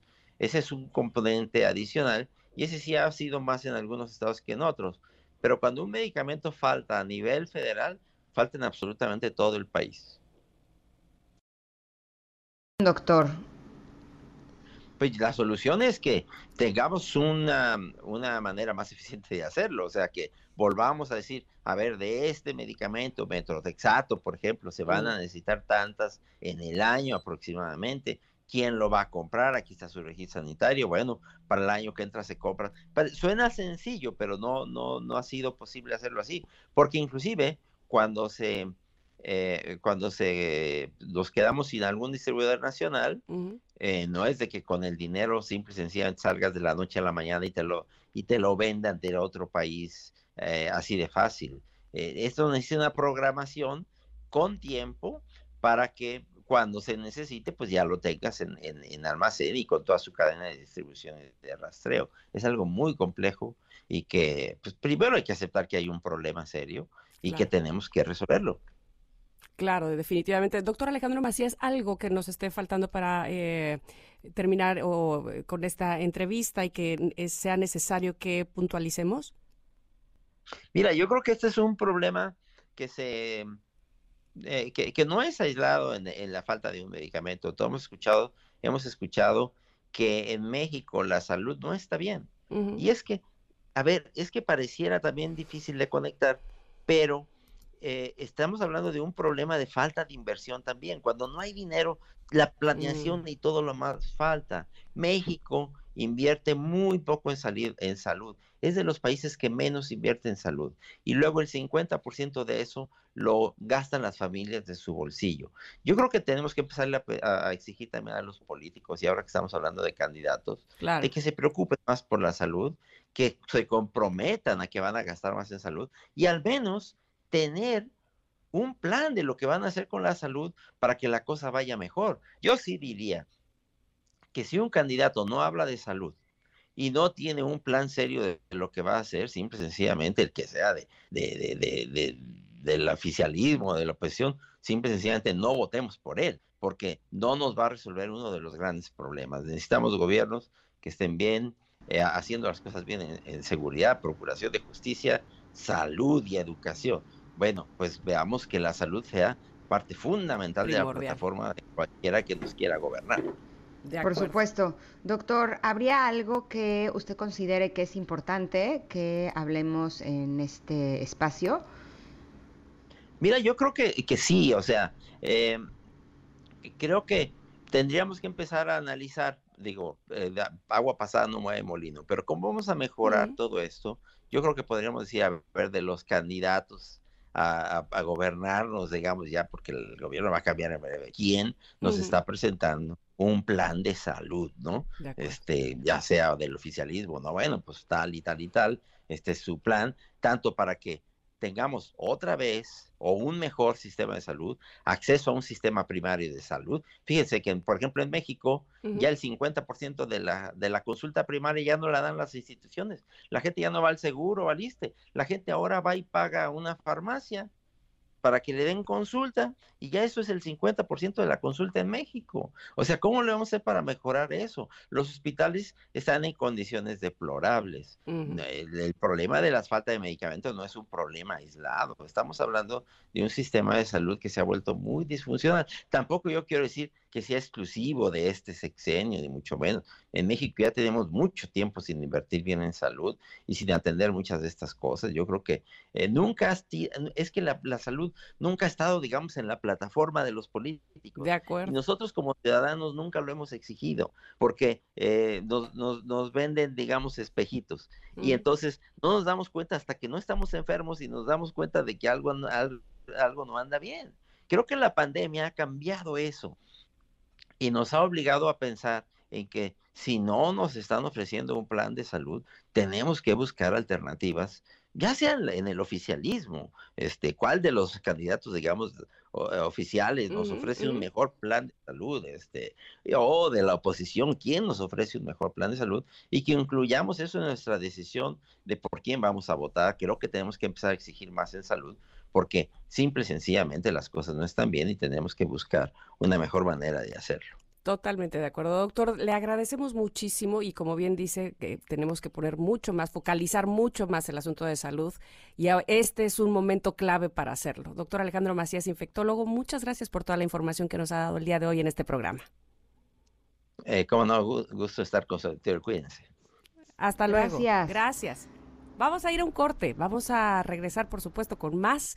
Eh, ay, ustedes están por querer comprar una casa, no saben cómo hacerlo, casa chica, un departamento, quizá quédense con nosotros porque vamos a platicar con Paulina Caso precisamente de su libro WTF con el Infonavit. O sea, ¿qué onda? ¿Qué rayos? Digamos así en español con el Infonavit. Regresamos, quédense. Es momento de una pausa. Ingrid y en MBS 102.5.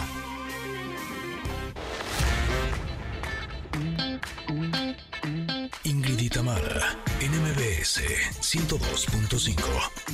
Continuamos. Uy, esta canción es de 1994, cuando conocíamos a esta española con ese bozarrón, ¿no? Mónica Naranjo, y que venía, pues sí, este muy provocadora con ese eh, cabello bicolor, ¿no? En aquella época decíamos, oh, wow, qué impresión. En fin, era 1994 cuando nos presentaba esta canción que se llama Solo se vive una vez y es que hoy es lunes de viejitas y bonitas en la música en este programa y por eso es que la estamos escuchando. Y vamos ahora a nuestra siguiente entrevista. Paulina Caso, emprendedora y divulgadora de las finanzas personales tiene un libro que se llama, bueno, a ver, vamos a, tiene un libro que se llama What the fuck con el SAT y que ya habíamos hablado de él, pero ahora nos presenta este que se llama What the fuck con el Infonavit. ¿Qué pasa? ¿Qué rayos? ¿Cómo? Guía básica para hacerte de tu casita sin morir en el intento. Y es que, eh, bueno, seguramente cuando intentamos eh, no sé, una edad más o menos alrededor de los 30 años, eh, buscar ya un lugar propio, hacernos de un lugar propio, saber siquiera si tenemos esta prestación de ley como el Infonavit este, y cómo la podemos eh, usar a nuestro favor, pues muchas veces nos sentimos, yo creo que la mayoría de las veces nos sentimos pues a la deriva y no sabemos por dónde empezar, a quién preguntarle, cuántos puntos necesito y demás. Qué bueno que nos ha sacado esta guía, querida Paulina Caso, bienvenida. ¿Cómo estás? Muchas gracias por la invitación al programa. Y justo, o sea, creo que comprar una casa, departamento, terreno es el sueño dorado de muchos. Es cuando por fin nos sentimos idealizados y que logramos tener algo propio. Pero hay muchas dudas que surgen en el camino y a veces no sabemos ni con quién acercarnos para tomar la mejor decisión y hacer rendir nuestro dinero y no ahorcarnos solitos en el intento con el pago de las mensualidades. Entonces, justo por eso decidí escribir ahora esta guía, que es esta nueva secuencia en la conexión de What the Fuck Con, y que además es un tema que me pidieron muchísimo los lectores. Entonces ha sido padre ir creciendo en conjunto y resolver estas dudas de la vida adulta. Dime una cosa, Paulina, ¿qué tantos jóvenes, o sea, qué tantos millennials son los que ahora pueden hacerse de una casa a través del Infonavit? Mira, ahí hay varias estadísticas que entran en, conflicto. Para empezar, siete de cada diez mexicanos no se cree capaz de comprar una casa. Pero hoy en día, todo aquel que tenga un contrato activo vigente, o sea, un contrato laboral vigente, puede acercarse al Infonavit para que les den un crédito. De hecho, el Infonavit es una de las instituciones bancarias que ofrece más créditos. Ellos ofrecen el 78% de los créditos que actualmente están activos a nivel eh, de créditos hipotecarios. Y el banco solamente tiene el 13.6%. Entonces sí vemos que el Infonavit es la gran opción para muchos millones de mexicanos que quieren comprar una casa, pero no tienen esta facilidad o este buen eh, historial crediticio para acercarse con un banco. Entonces es ahí donde entra el Infonavit y nos da esta opción a cualquier mexicano trabajador que tenga un contrato activo para poder adquirir una casa.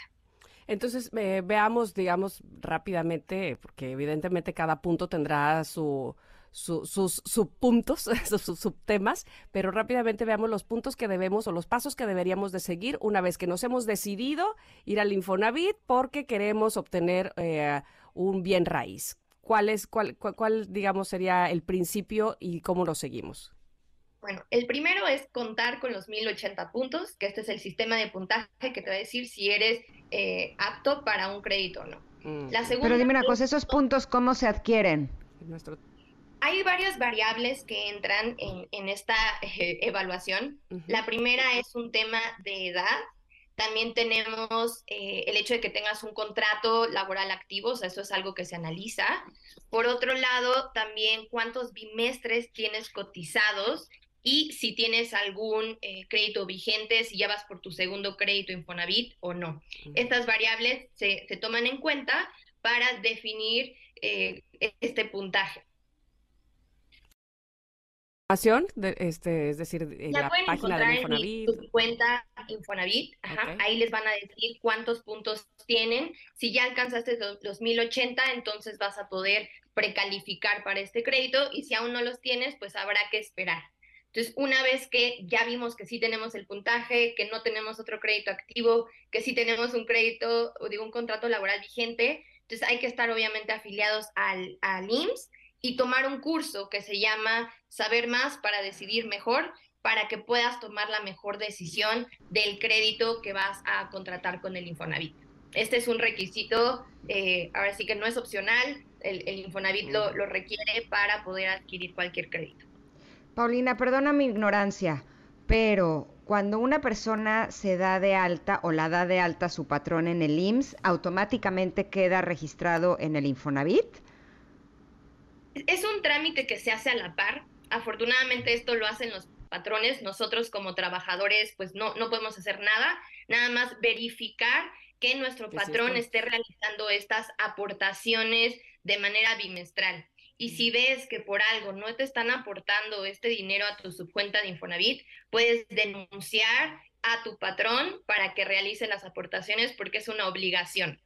Entonces, este sí, digamos que es un trámite que se hace a la par cuando te dan de alta en el IMSS y que también te pueden dar a la par de alta en una Afore para estar haciendo este eh, ahorro para tu retiro.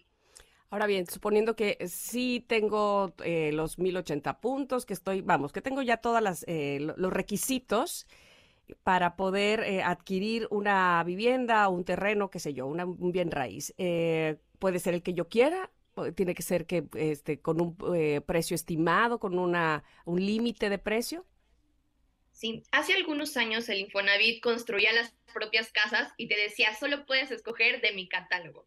Ya se dieron cuenta que esto no funcionó porque como estas viviendas estaban muy alejadas, la gente terminaba abandonando esas viviendas y yéndose a otro lugar más céntrico. Entonces ahora tú puedes escoger la vivienda que tú quieras prácticamente del precio que tú quieras mientras esté en el rango del dinero que te puede prestar el Infonavit, que va desde 192 mil pesos hasta 2.5 millones de, de pesos según el crédito. Y además de esto, puedes eh, e, entrar a un programa que se llama Unamos Créditos, en el cual puedes juntar tu crédito con el crédito de tu pareja, algún amigo, eh, literalmente cualquier persona, no necesitas tener una relación sentimental con esta otra persona, y con esto puedes alcanzar un, préstamo de hasta 5 millones de pesos. Ahora dime algo con respecto a las tasas de interés de los bancos, ¿cómo están las tasas de interés en el Infonavit? El Infonavit tiene tasas de interés diferenciadas por nivel salarial. Entonces empiezan desde lo más bajo, que sería 3%, hasta lo más alto, que sería 10.45%, mientras que las de un banco normalmente empiezan entre el 6%, igual como tope un 10.45 o 11%. Entonces, la ventaja de, eh, de, contratar un crédito con el Infonavit, pues es que te van a dar una, una tasa según el dinero que estés ingresando para que puedas ir pagando tus mensualidades acorde y no termines eh, pues en escenarios muy, muy trágicos donde ya no puedas terminar de pagar la deuda y te quiten tu propiedad. Hablabas de eh, juntar los créditos con alguien más, los créditos del Infonavit, pero ¿se puede hacer una combinación de crédito bancario con crédito de Infonavit? Sí, esto se le llama Cofinavit y tú puedes eh, dejar que el Infonavit te otorgue parte del financiamiento y la otra parte con una institución bancaria. Y esto pasa también para las personas que eh, a lo mejor están en el Fobiste y su otra pareja está en el Infonavit. Juntar estos dos créditos y tener lo mejor de los dos mundos. El dinero que paga el patrón al Infonavit, ¿para qué es? ¿Sería como para un tipo enganche? Este dinero forma parte de nuestra subcuenta de vivienda. Entonces, mientras no tengamos un crédito activo, digamos que este dinero se va ahorrando, ahorrando, ahorrando y con ese mismo dinero tú lo puedes usar para dar un enganche. Si tú ya tienes un crédito activo, las aportaciones que dé el patrón van directo a cubrir el capital de tu crédito. Entonces está buenísimo porque a lo mejor tú estás cubriendo tu, salario, eh, con tu salario ya estás cubriendo el, capital y por otro lado, eh, estás pagando los intereses, ¿no? O sea, tu patrón paga el capital y tú pagas intereses y entonces así puedes ir disminuyendo la deuda mucho más rápido. ¡Ay, qué maravilla! Bueno, pero vamos al, este, a lo que no nos gustaría que pase, pero que hay que tener conciencia de eso. ¿Qué pasa si después yo no puedo pagar o terminar de pagar ese crédito? El crédito Infonavit tiene ciertas ventajas como un esquema de cobranza social. Entonces, cuando tú ya estés en esta situación donde no puedes pagar de plano, a lo mejor perdiste tu empleo o aún con empleo ya no puedes pagar las mensualidades, te puedes acercar a, la gente del Infonavit y te hacen una reestructura del crédito. Mm. A lo mejor si inicialmente lo contrataste por 20 años, pues te van a alargar el plazo a unos 30 para que puedas terminar de pagar este crédito Infonavit.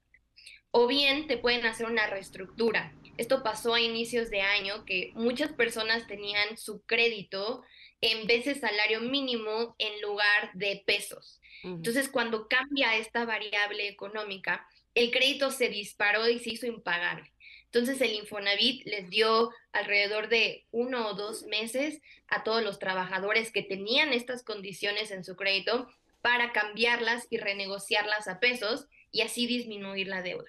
Entonces, como que el Infonavit siempre va a buscar estas opciones para que tú no pierdas tu, bien inmueble y puedas terminar de pagar. Pero se trata de acercarse y pues no huir, no dejar de contestar o no desaparecerse para poder acceder a estos beneficios de cobranza social.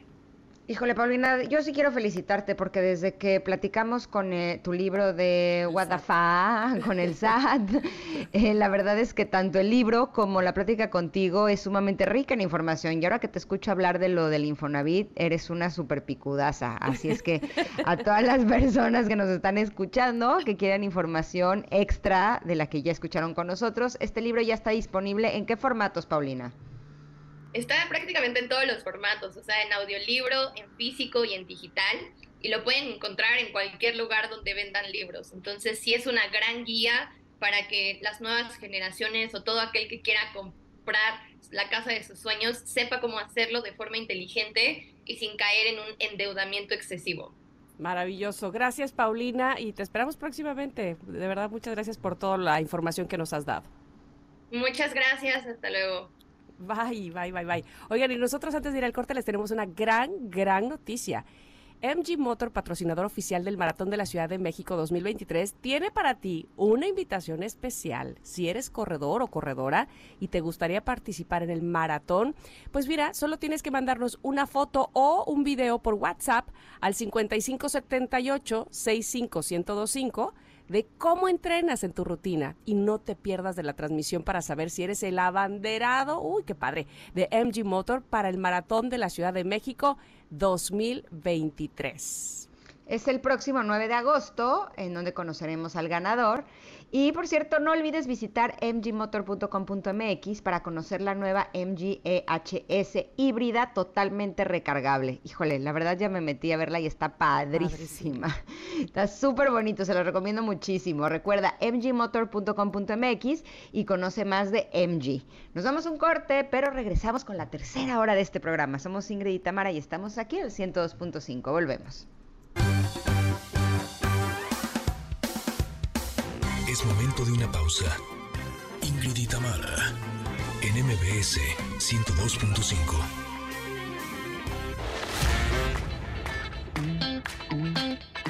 Ingrid y Tamara, en MBS 102.5. Continuamos. Connectors, en estas dos primeras horas de Ingrid y en MBS, Paulina Caso nos presentó su libro What the Fuck con el Infonavit, guía básica para hacerte de tu casita sin morir en el intento. Además, el doctor Alejandro Macías nos habló sobre algunas propuestas para hacerle frente al desabasto de medicamentos en el país y Pontón nos trajo algunas novedades en el estilo de vida digital como el nuevo iPhone y también la pelea que hay entre estos magnates electrónicos. Pero tenemos más. Tenemos más. El empresario Luis Ramírez nos va a compartir cinco hábitos millonarios para alcanzar el éxito. Y ya que hablamos de éxito, tendremos, por supuesto, a dos exitosísimos diseñadores mexicanos, Víctor y Jesse, que celebran ya 30 años de estar en el mundo del espectáculo. Así es que quédense con nosotras. Somos Ingrid y Tamara en MBS. Continuamos.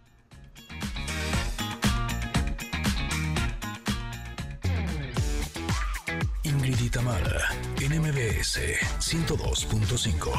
Esta canción también es de mis favoritas, Tam. ¿Tuya también? Bueno, es Girl un of clásico, un clásico, la Sí, chica se me hace una delicia de es- canción. Es de las más cobereadas de este mundo. ¿Ah, de veras? Sí, ¿Del sí, mundo sí. mundial? Del mundo mundial. ¿O nada más del mundo? Del mundo mundial.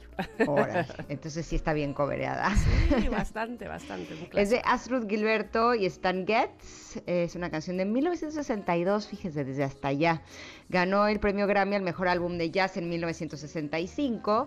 Y esta canción es la que ayudó a popularizar la bossa nova en los Estados Unidos y en todo el mundo. Fíjate, del mundo mundial.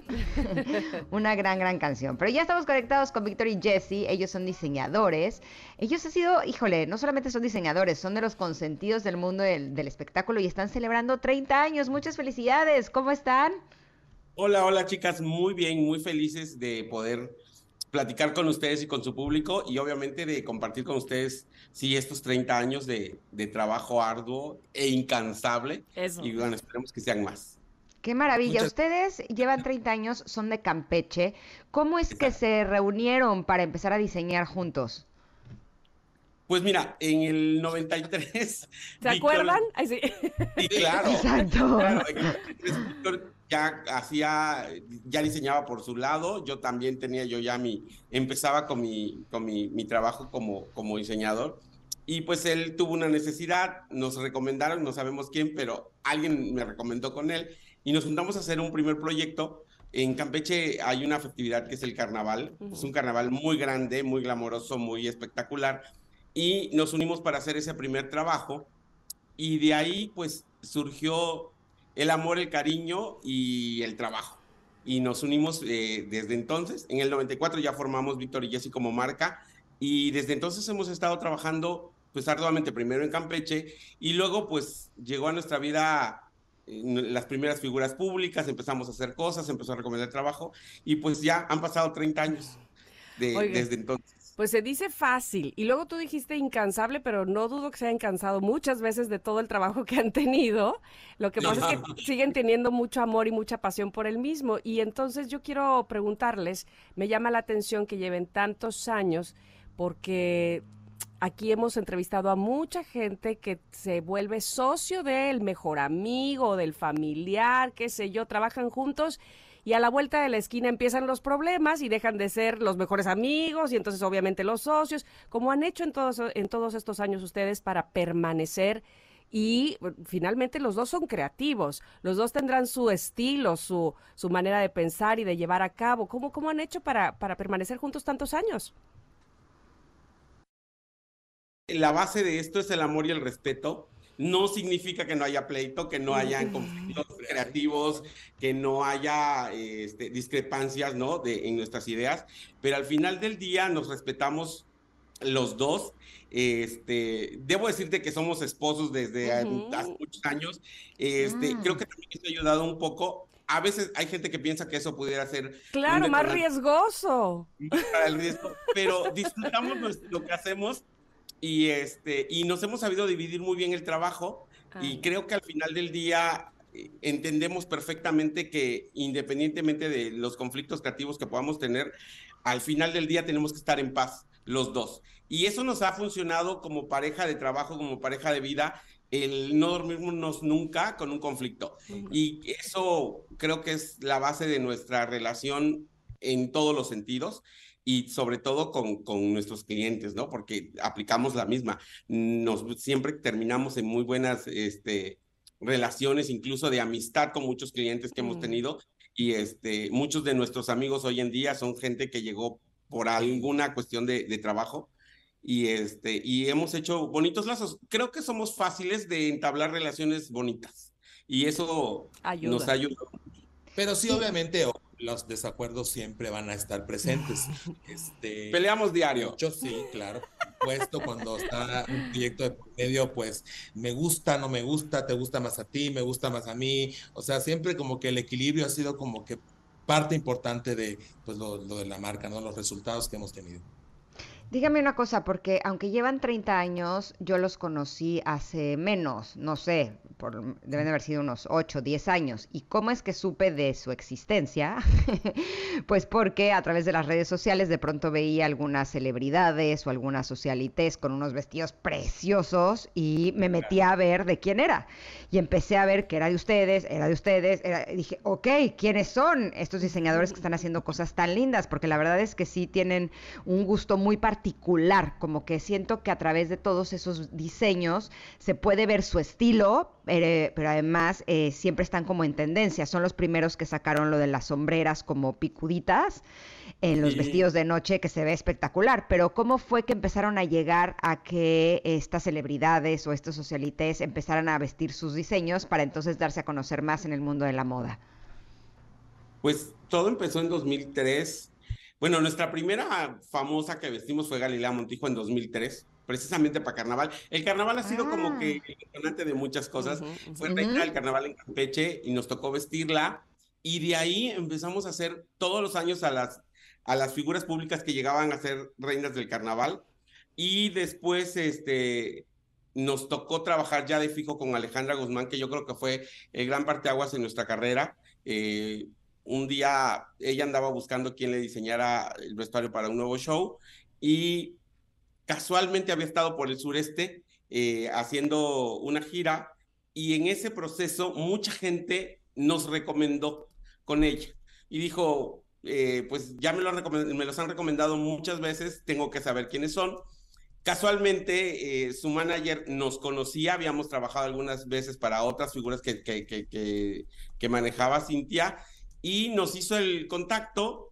Hicimos un match perfecto con Alejandra y trabajamos muchos años con ella y de ahí empezamos a, empezó a como a salir más la marca y empezamos a tener contacto con mucho más, muchos más artistas.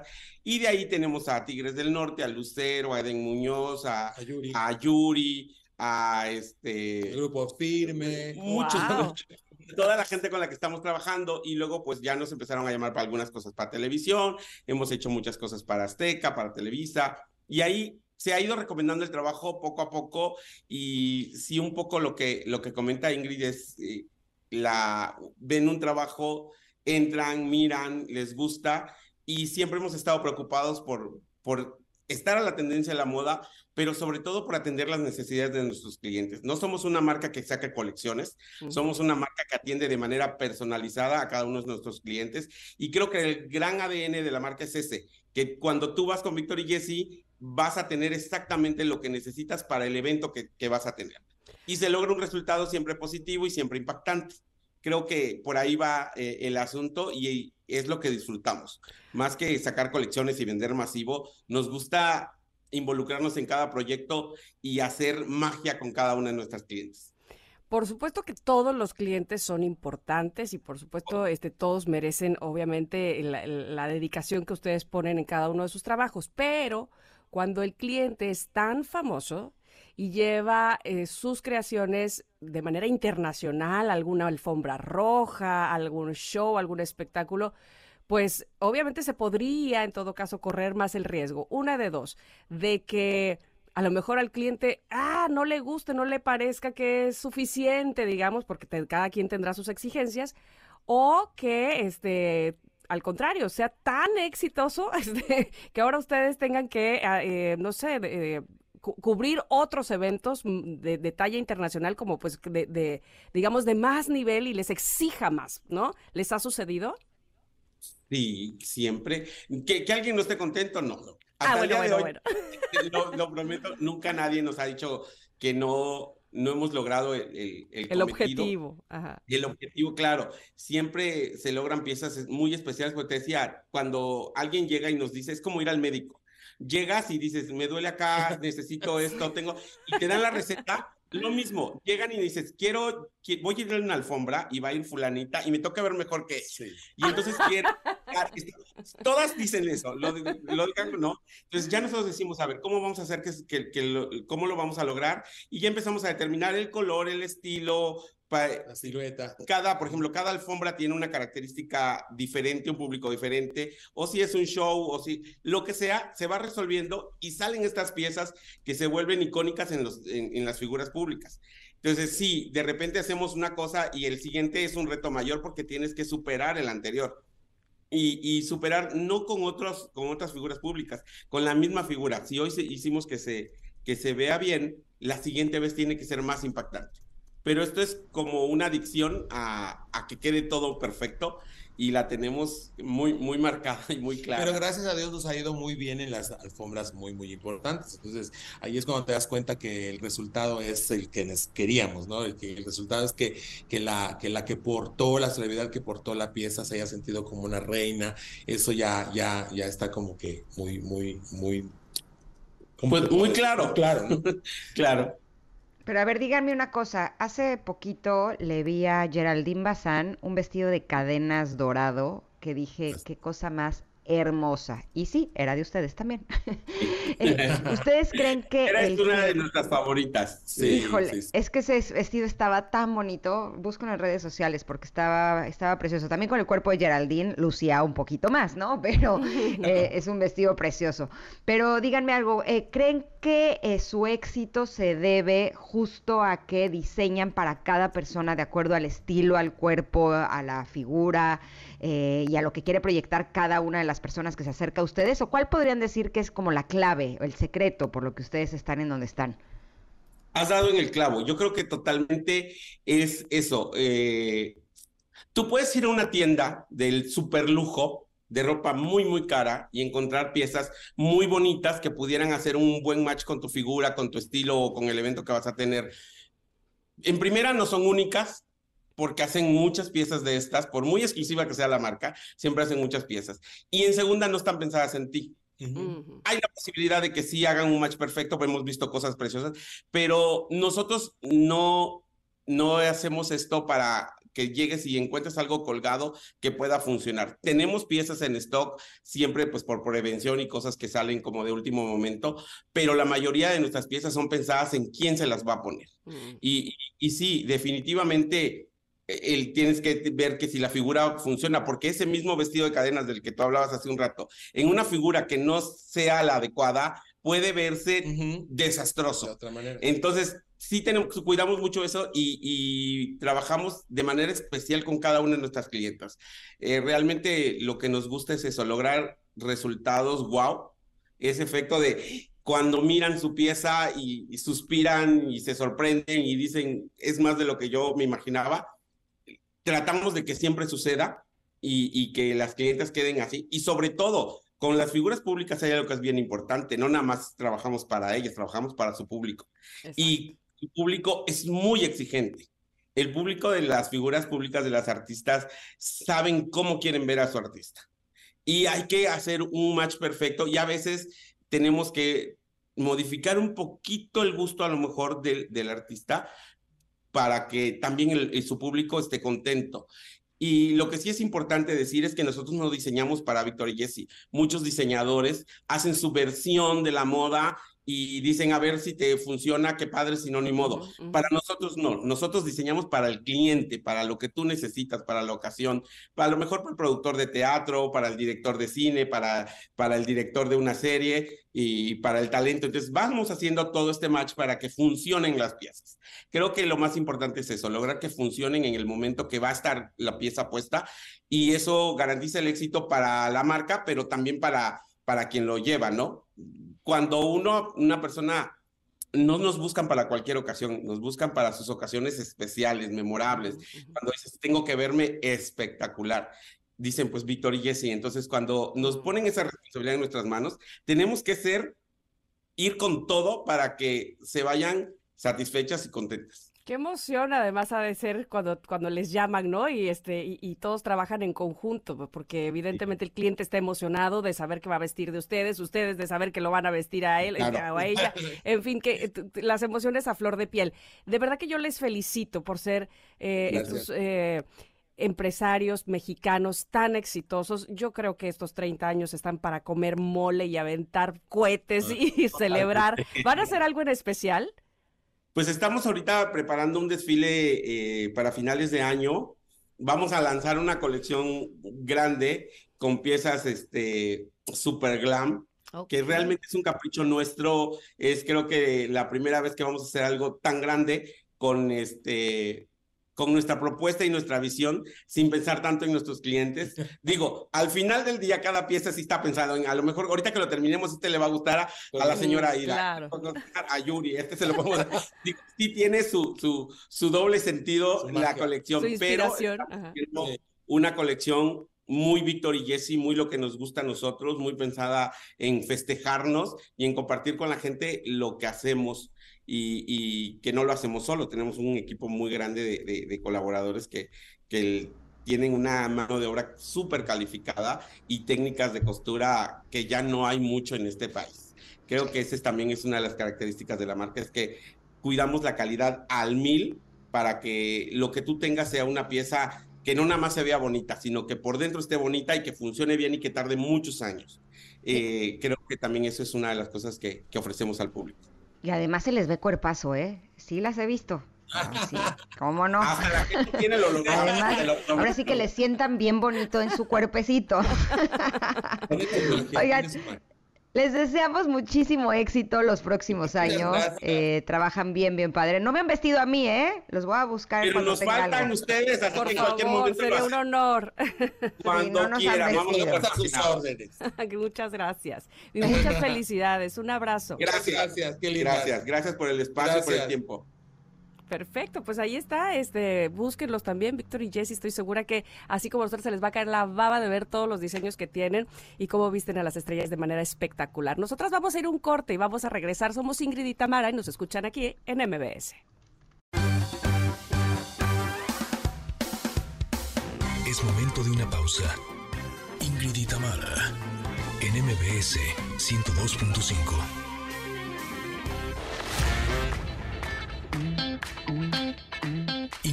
MBS 102.5.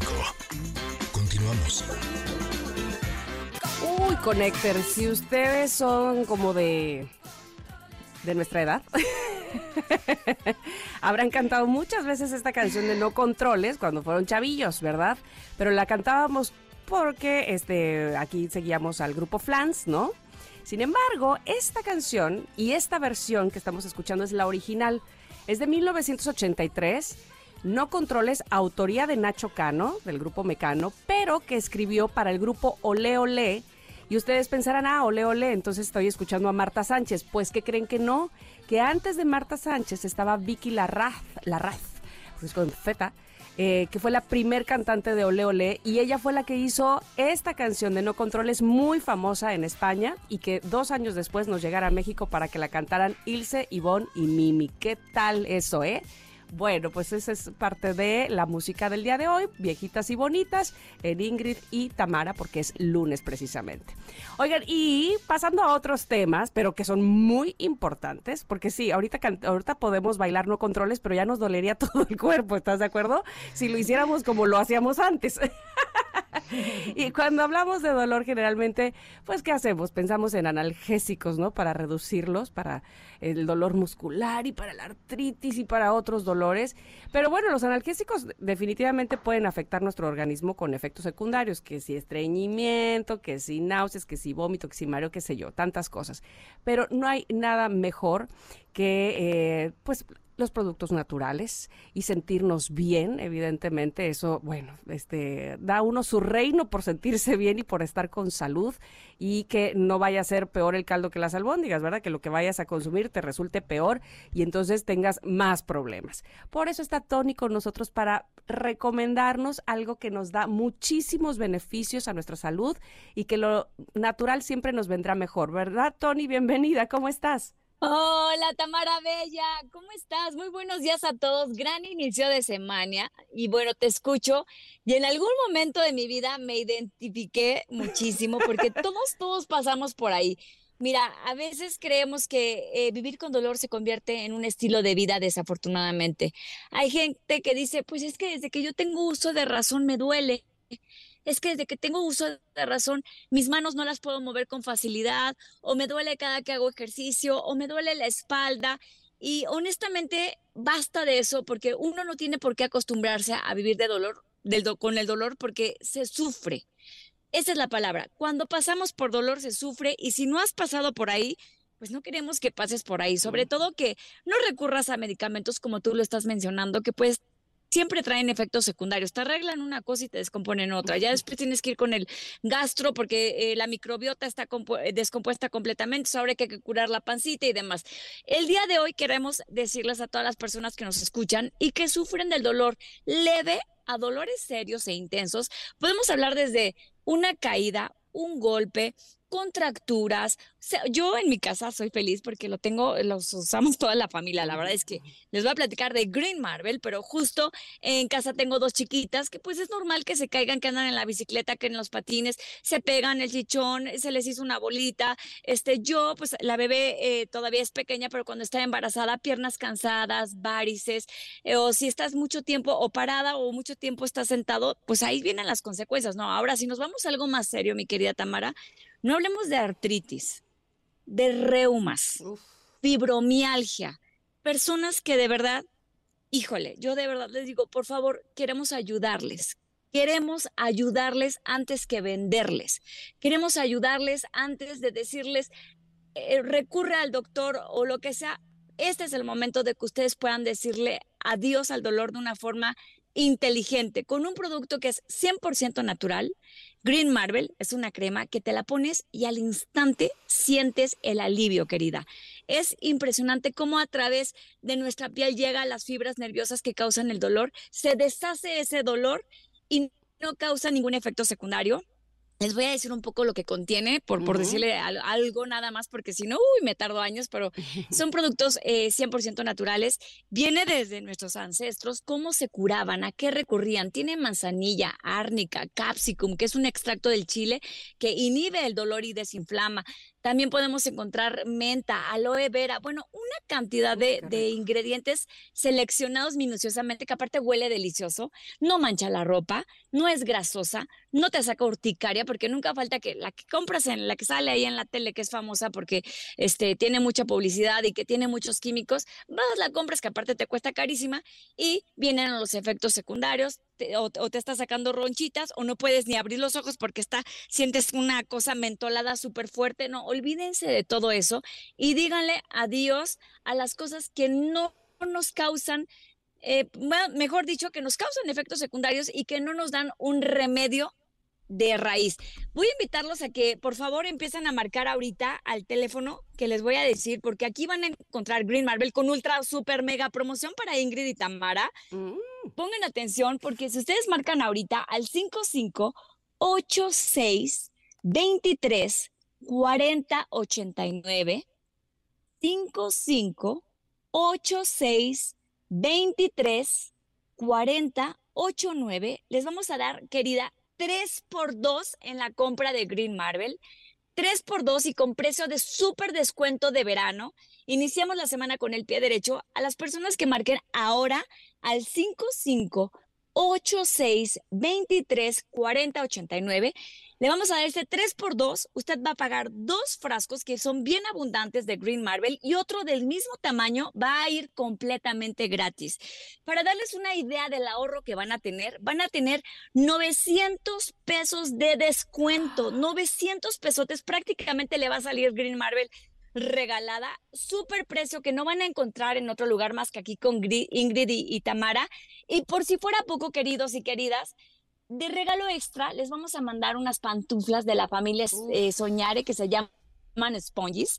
Ay, Tamara, te las pones, sientes literal que caminas entre las nubes, andas por tu casa, son gorditas, pachoncitas, frescas, ahora que hace mucho calor y que hay humedad. Están deliciosas, las tenemos en todas las tallas. Ustedes eligen cuáles quieres, pero esas pantuflas van de regalo.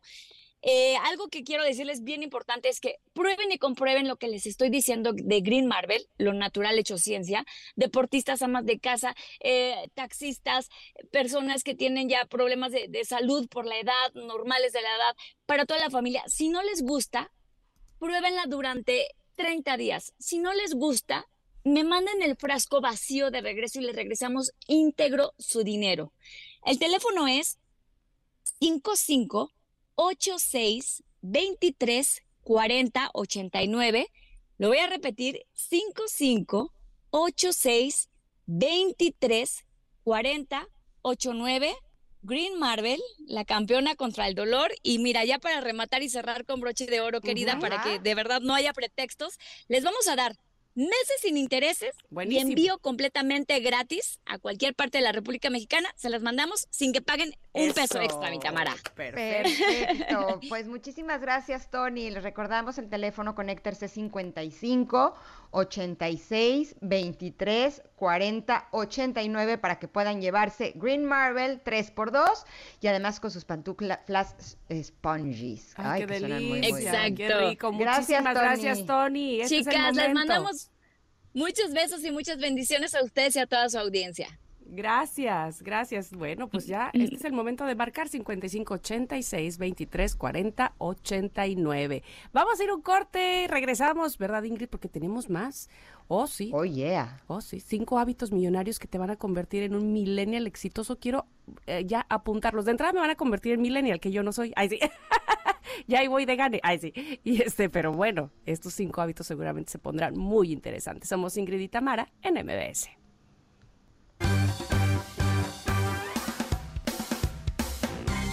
De una pausa. Ingrid y Tamara, en MBS 102.5.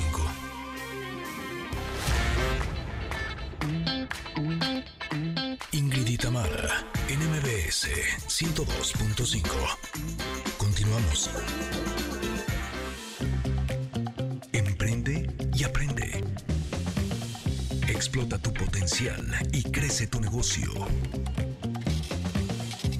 Una gran canción viejita y bonita, se llama Por ti, es de Velanova, es una canción del 2005, por eso está en esta sección y así le damos la bienvenida a Luis Ramírez, presidente de Vive las Rentas, que nos va a compartir cinco hábitos millonarios que nos convertirán en un millennial exitoso. Ya déjese lo millonarios, también en lo Quiero, millennial. exacto. No, hombre.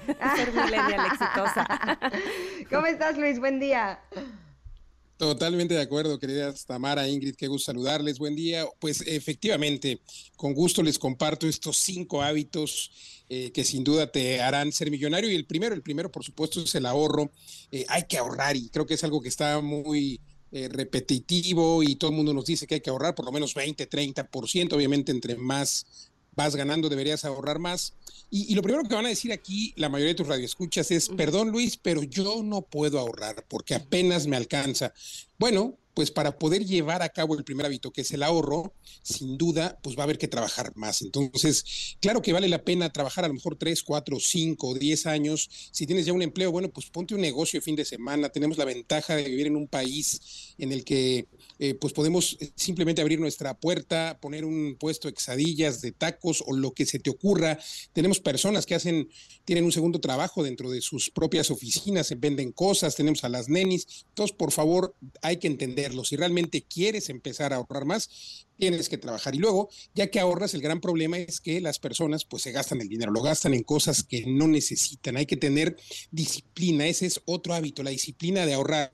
Pero ahorrar no para tener el dinero parado en el banco, porque cuando tienes el dinero parado en el banco, evidentemente pues va perdiendo su valor por la inflación, que la que vemos no es la real, pero las personas se dan cuenta cuando van al súper y compran eh, el carrito, lo mismo que compraban el año, el mismo monto no sé, tres mil pesos, que era lo que te gastabas el año pasado, hoy este 2023 vas y te compras la mitad. Entonces entendamos que el dinero va perdiendo valor.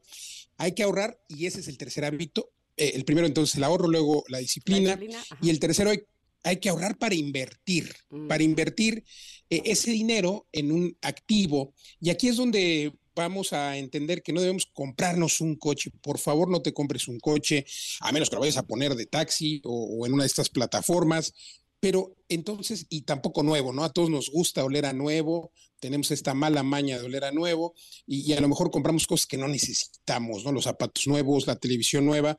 Realmente hay que pensar en comprar o invertir ese dinero en activos, en el que quieras, el activo que quieras, pero sin duda este cuadrante, el flujo del dinero del que tanto habla Robert Kiyosaki, que seguramente han escuchado, uh -huh. Tamara, Ingrid, pues, eh, pues tienes que pasar por esta parte de eh, ser, por supuesto, empleado, luego también eh, pues autoempleado, luego ya contratar personas que trabajen para ti, pero al final, exacto, tienes que culminar. Si lo, lo que de verdad quieres ser millonario, que, que millonario pues eh, hoy sabemos que el verdad, la verdadera riqueza es el tiempo, y si de verdad quieres tener tiempo para hacer lo que quieras, para disfrutar la vida, para pasar el tiempo con tu familia, pues la única forma es haciendo inversiones, que ese dinero por lo que te eh, pues sudas la frente todos los días, lo inviertas en activos. A mí me gusta hablar, por supuesto, de los activos inmobiliarios, que es mi especialidad, pero puedes invertir en un emprendimiento y esa es otra de las eh, pues disciplinas, otro de los secretos para ser millonario.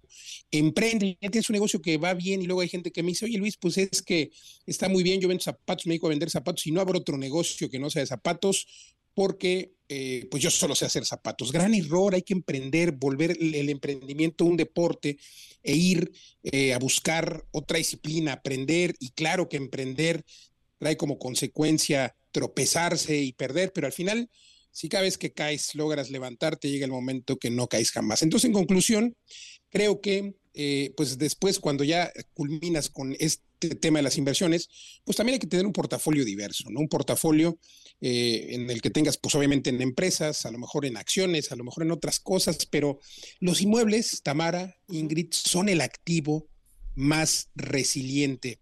Ahora mismo se habla mucho de la necesidad que tiene esta generación, ¿no? De, de, vivienda, esta generación que no puede comprar casa, que es porque no le alcanza. ¿Qué están haciendo? Pues están rentando. Es ahí donde ustedes me harán, me darán la razón, ¿no? donde se va, ¿verdad? Este, donde digamos que están los agujeros en el en el pantalón, precisamente en el asunto de las rentas y este y no en haber invertido para que ese eh, bien raíz se quede con nosotros. ¿Qué, qué, ¿Cuál sería el peor error, además de este de rentar, digamos, en este eh, asunto de hábitos? ¿Cuál es un muy mal hábito que tenemos como mexicanos y que por tal motivo se nos va el dinero? Pues el gustito, el hábito de deber, de Mm. usar las tarjetas de crédito eh, para usarlas como una extensión de tu salario. Déjame decirte que eh, obviamente la deuda es buena, pero hablando de inmuebles, hablando de rentar, pues cómprate un inmueble, tampoco te compras, te compres una casa o el depa que quieres, no te compres el de tus sueños, cómprate el depa que te puede dejar dinero rentándolo, obviamente en la zona que a lo mejor no te gusta, pero que si lo rentas, pues se va a pagar solo. Entonces, entendamos la deuda como buena cuando, por ejemplo, le trasladas, en este caso, si lo rentas, pues le trasladas a tu inquilino, es obligación, ¿no? Pago, Digo, la obligación claro. es tuya, pero, pero, pero al final, si logras eh, esta ecuación, pues puedes tener no uno, sino varios inmuebles que al final se paguen solo, solos, y entonces hay que usar la deuda sí, pero para apalancarte, use banks money, como dicen nuestros vecinos del norte, pero con el objetivo de, de comprar algo que, que vas a poderle sacar dinero y no algo que estás sacando cada mes dinero de tu bolsillo. Te hablaba del coche, ¿no? El coche pues es algo que te saca dinero cada mes y, y a lo mejor ni lo necesitas. Camina, cómprate una bicicleta o, ¿por qué no? Cómprate un coche, pero cuando tengas utilidades de tus inversiones para poder comprar ese coche que quieres. Pero mientras compra un coche para meterlo de taxi. O sea, Que de te- otra que forma... trabaje por ti, eh, pues.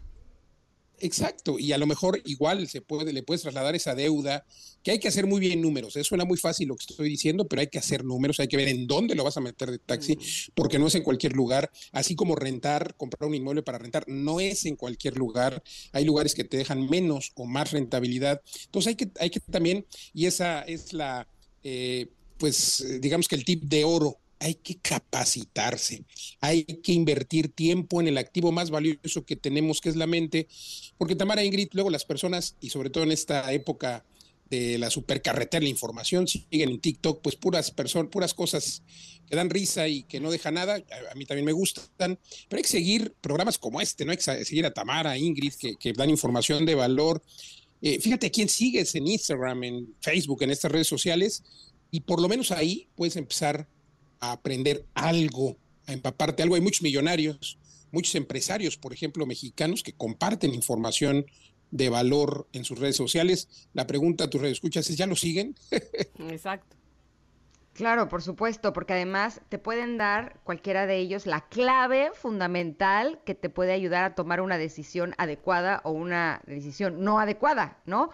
Nunca sabes dónde vas a encontrar esa información. A veces creemos que tenemos que estudiar muchas carreras para que realmente podamos ser buenos en algo, ¿no? Y nuestras finanzas es el principio de todo. Por lo tanto, si escuchamos especialistas como tú, si seguimos especialistas como tú que nos puedan compartir todas estas cosas, podemos encontrar las claves que nos ayuden a tener mejores finanzas. ¿Dónde te pueden encontrar nuestros connectors, Luis? Totalmente, con mucho gusto en las redes sociales. eh, me encuentran en todas como Luis Ramírez, Mundo Inmobiliario. Luis Ramírez, Mundo Inmobiliario. Perfecto, Luis, te agradecemos muchísimo toda esta valiosa información que nos has dado el día de hoy. Te mandamos un abrazo. Al contrario, ánimo, sí se puede. Buen día y un abrazo hasta la cabina. Gracias, gracias. Eh, otro para ti. Vamos a ir a un corte y vamos a regresar, sí, con este pedacito de programa que nos queda, que se llama Ingrid y Tamara, aquí en MBS. Volvemos. Es momento de una pausa. Ingrid y Tamara, en MBS 102.5.